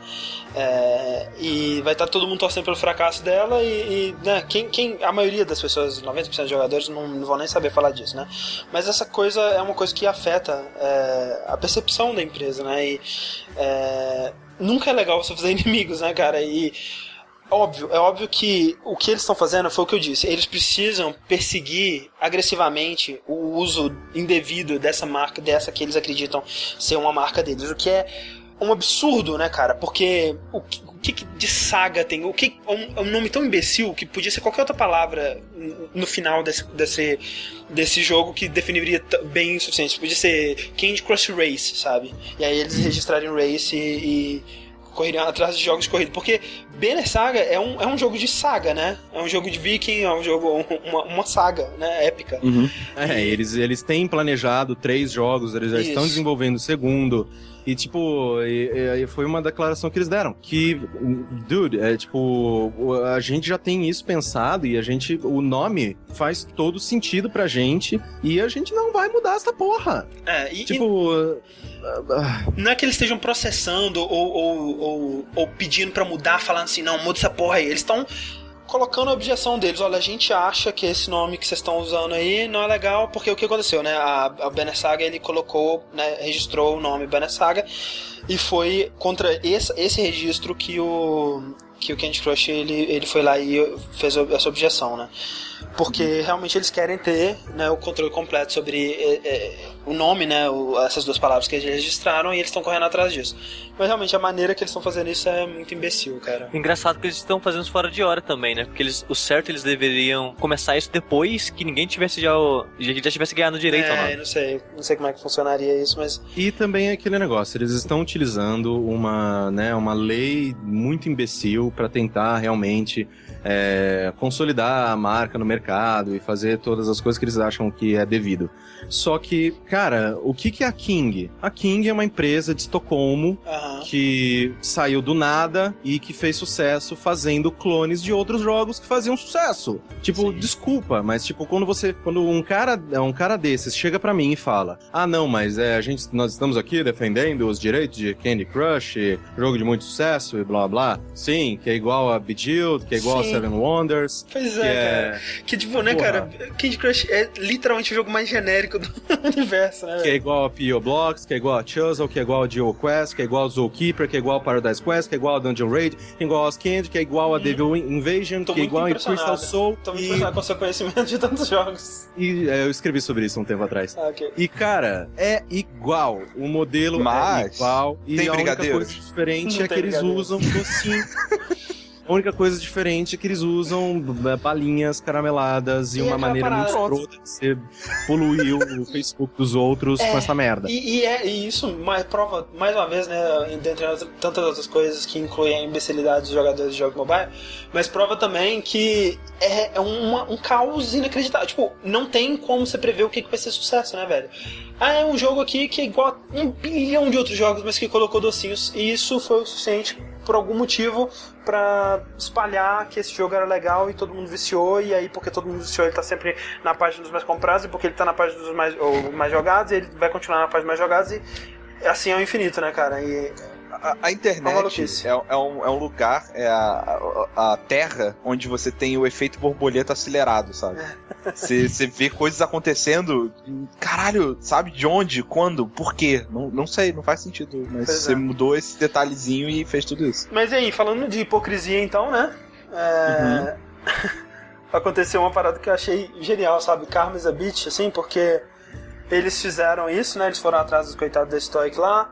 Eles registraram essas palavras totalmente comuns, genéricas pro jogo deles. E surgiu um desenvolvedor independente que acusando a King de ter furtado a ideia do jogo deles, que foi a, a Junkyard Sam, né? Que é uma. que- o Junkyard Sam, que é um, um- um desenvolvedor que, trabalha junto com um amigo dele, que, é, que né, é, criaram um grupinho entre os dois ali, eles são a Stolen Goose, né? É, eles, eles desenvolveram um joguinho de Flash chamado é, Scamper Ghost, que é um joguinho de avoid, né? Que é aquele joguinho que você tem que durar o máximo de tempo possível desviando dos obstáculos na, na tela e etc. É um jogo.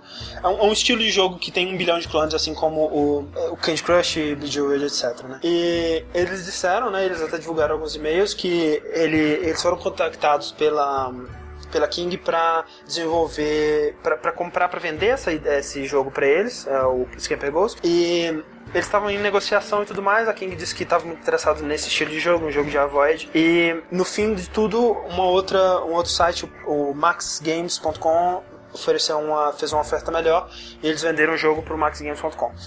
Eis que, alguns meses depois, é, a King surge com um jogo chamado Pack Avoid, que não só é um clone de Scamper Ghost, como chupinha a as imagens e aparências de, de itens E o nome.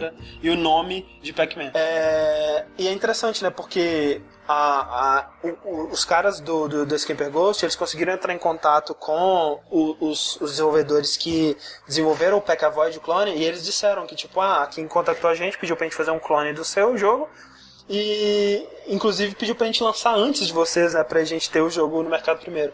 Só que felizmente eles foram avisados disso e conseguiram lançar o jogo deles antes, um pouquinho antes é, do Pack Avoid Clonizão. E é assim, você vê as imagens aqui comparativas, cara, e não tem como negar, cara. Até posição de elementos de, de interface, formato das telas, é tudo incrivelmente parecido, até pra um jogo no mesmo gênero, né? É, Até o próprio Bejeweled não é tão parecido com, com o Candy Crush quanto esse Pack Avoid é do Scamper Ghost. Que é muito engraçado, eu diria. Eu, eu Não, e o, mais, e o mais legal de tudo é depois que a, a King foi, né, que veio à tona essas. é, o, pessoal do, do Scamper Ghost falando tal, da- das acusações. A King falou: não, não tem nada a ver, a gente não copiou, mas a gente tá tirando o jogo aqui do ar, mas não copiou, viu? Eu não tinha visto isso, não. É. Não, é genial, cara. Tá, acho que tá no Não, Polygon. o PR Não, da, eu da King.com tá de parabéns, cara. Ele fez Tá. tudo errado, cara. Tudo. Cara, puta que Certo, pariu, to- todas essas polêmicas que deu, as respostas que ele dava, terrível de tudo, cara. É uma merda, cara. Tá, eu, eu fiquei muito feliz quando eu vi isso, cara, porque é tipo, né, velho, é justiça divina, assim. É, é isso mesmo. Então, é. King.com, eu espero que você tenha o mesmo destino da Zinga em breve. Quanto, mais, quanto antes, melhor. E o Legendary Snake ele disse que ele quer o filme do Candy Crush produzido pelo Uwe Acho que seria legal. Seria genial. Até hoje eu sinto, eu sinto inveja de vocês que vocês entrevistaram o Uwe E eu não. Muito bonito. Bons tempos, bons tempos e é, a gente tinha mais algumas coisas aqui para comentar, mas esse podcast já está gigante. Tá gigantesco. E, então a gente vai encerrar por aqui mais um verso. Eu quero agradecer de montão a participação do nosso querido Caio Corraine. Ah, eu que agradeço sempre. Vocês sabem que eu amo vocês e que eu tava com muita, muita, muita inveja e dor de cotovelo de só o Evandro tava nessa porra aqui toda, toda semana. É, Sabe e... por que, que, a gente não chama pro Vértice, Cohen? Porque você grava ah. um podcast de notícia também. E de, de, de, de acontecimentos que estão jogando e tal. Estão jogando, né? De coisas recentes. Então, pensa, cara, ah, ele vai é, falar a mesma coisa aqui que ele já fala no, no nos vídeos de notícias do, do Arena, no, no, no, podcast. E a gente pensa, pô, não vai querer, né? Vai ser chato. Ah, é, não, não vou querer. Eu tô aqui perdendo o, o Royal Rumble do WWE, que é o pay-per-view que eu mais gosto da WWE, pra gravar aqui, porque eu odeio vocês. Então, ó, então é. convidaremos mais vezes, que fique então, estamos sempre aí. Muito obrigado novamente pela oportunidade. Muito obrigado a todo mundo do, é, do chat que é, nos ouviram tanto tempo e as pessoas que me odeiam e acham o Evandro melhor que eu. Eu sou muito mais bonito que ele, que, que tenha isso, isso é em áudio. É, mas é isso. Estamos aí sempre, lá no Arena, no Games on the Rocks, é, e falando de joguinho enquanto ainda estiver sendo pago para Sim. tal. Não pelas empresas direto, mas pelo IG, tá, gente? Antes, é. antes da gente encerrar, Corraine, eu queria que você me desse uma dica, porque o Legendary Snake tá falando. Cadê aquelas perguntas que não deixam a gente dormir? Eu quero, eu quero que você Pera me aí. diga uma dica de como fazer os ouvintes enviarem perguntas. Porque a gente pede, eles enviam as três, aí toda semana tem que pedir mais umas três. Eles não mandam perguntas. Ask.fm, cara. Ask.fm, deixa eu fazer uma. Sim, é. não, é, eu, eu, eu, eu, eu, vejo que isso funciona muito bem por causa disso. É, no Form Formspring? Era isso, né? É assim que chama. É, o Formspring, é, ele pede que você se logue. E aí ah. você fica lá com o seu usuário, blá blá blá. O AskFM, ele permite que você faça perguntas entendi, anônimas. Hum, entendi. Então, é, tipo, foda-se. Facilita a vida, né, da pessoa. E aí a gente então tá recebe bom. pessoas que Faremos. queriam transar com as próprias mães, é, pessoas que acham que seu pênis é torto. Eu fico com muita vai... inveja, cara. Eu fico com muita inveja das perguntas que você recebe. Eu queria, a gente queria receber as perguntas assim. Então, a gente queria muito, é. velho. A gente queria. Cara, essas são as perguntas que a gente quer receber, velho. Mas de verdade. Se vocês quiserem, não, não, se vocês quiserem. Então, eu tenho no, no, no Ask do Arena, eu já, a gente já passou de mil perguntas não respondidas. Então, se vocês quiserem, eu separo. Pega, eu, pega umas ali, eu separo uma aqui, peraí. vamos lá, vamos lá, vamos responder uma. Porque a gente tem muito conhecimento, velho, pra passar. Muito, a gente tá querendo, tá explodindo de conhecimento. Deixa eu pegar uma de sexo aqui. tá categorizado já. Entre os jogadores de Dota e LoL, quem são os mais viados? Não, não vou fazer essa. é. Complicado, aí você complica a vida do Rick. Aí você tá, porra. É, aí você quer me fuder, né, Caio? né? É. É. Tá, essa aqui, não sei se, não sei se vai, porque eu não consegui ler inteira, mas vamos ver. Fui assistir um filme na casa de uma amiga, bebemos muito, mas ela ficou muito bêbada e eu nem senti, e eu nem senti o efeito. Transamos pra cacete, no outro dia de manhã, ela acordou perguntando o que aconteceu. Entrei no jogo dela e fingi que não sabia. Será que ela lembra do que houve? Com certeza. É poss... tá, mas continua. Se ela lembra o que, como eu ajo com ela a partir daqui. Ó, minha, minha sugestão. com sentido? Com certeza ela lembra. Uhum. É, tem esse problema, mas. Tem um né? problema que você pode ter estuprado. Pode ser que tenha estuprado. Mas, com certeza ela lembra. E continue, né? Porque assim, é aquela coisa. Ela tá fingindo que não lembra porque ela não quer que você fale. Tá ela quer, ela quer que aquilo que ela tá fingindo seja realidade, sabe? Então... Porque olha só, se ela tivesse. se ela tivesse. Não, se ela não soubesse mesmo não tivesse sido consentido, se tiver por acidente estuprado sua amiguinha, ela provavelmente estaria muito mais desesperada. Eu não sei se ela realmente está desesperada é, para descobrir o que aconteceu, ou se ela tá tipo, nossa, alguma coisa estranha aconteceu ontem, né? Mas tá tudo bem. Vamos ir no cinema amanhã? Enfim. Se for esse o caso, ela lembra. Então, se não for esse caso, você foge do Brasil, esconde-se na Malásia. É... E nunca mais faça isso na sua vida. Você está fazendo sexo não consentido. Não é, não é bonito e, e, desculpa, estupro não é brincadeira, não é piada, a gente não vai dar risada, hahaha, que você estrupou sua amiga. Não, eu espero que não tenha sido esse caso. Mas é aquele negócio de tipo, depende também da situação, depende se vocês estavam bebendo, e aí a coisa foi fluindo, e aí no final das contas aconteceu. Só que é bem possível, é bem grande a, a, a porcentagem de que você realmente tenha se aproveitado da sua amiga. Você é uma pessoa horrível e deveria conversar sobre isso com ela para ver se ela se sente ferida. E se for o caso, você deveria se entregar, se entregar para as autoridades, porque você fez uma coisa muito errada. E, e só para avisar, para deixar talvez mais tranquilo, esse golpe do tipo, não, isso aconteceu, eu, eu já usei. Pois é, cara, isso que, é, é, por isso que, é, eu, tô, normal, é por isso que eu tô perguntando. Porque o lance não, é o seguinte, Não, não lembro, né? Ontem, é, putz, não sei, porque, cara. Tipo, dizem que esse lance de, de Eu nunca bebi, é, até esse ponto, né, pelo menos. É, então, não sei, tipo, eles dizem que esse parada de amnésia alcoólica é tudo balela, né? É mais ou menos. Mais ou menos? É, então, menos. É, eu já bebi de tipo de passar mal, vomitar até minha bile e nunca tive amnésia alcoólica. Não sei é. se é, porque, né, cada pessoa tem um, é, tem é, um, um, corpo diferente e, né, um sistema diferente, blá blá blá blá blá blá. Só que é, eu nunca tive, eu sempre lembrei e algumas vezes eu já parei e falei, não, não lembro de nada, só porque eu queria ah, simplesmente exato, exato. minimizar os danos das coisas idiotas que eu havia feito enquanto bêbado. Sim, Exato. essa é a história que eu sempre escuto. É, eu já tive então, muita assim, memória nebulosa já, cara, por causa é, disso. É, essa é a parada da memória também, que assim, você não esquece completamente, mas é como se você, por exemplo, você lembra o que você almoçou na segunda-feira da semana retrasada? Tipo, você tem que parar pra pensar pra lembrar, saca? É sim, tipo sim. isso, às vezes. Não é uma, uma memória que tá ali, você, às vezes a pessoa fala, pô, como é que tu chegou em casa? E tu, porra, não... ah, velho, eu fiz aquilo e aquilo. Aí você lembra, sabe? É, eu é só queria, que assim. eu, eu, eu só queria dizer que o Rick, quando bêbado, ele fica uma pessoa muito carinhosa.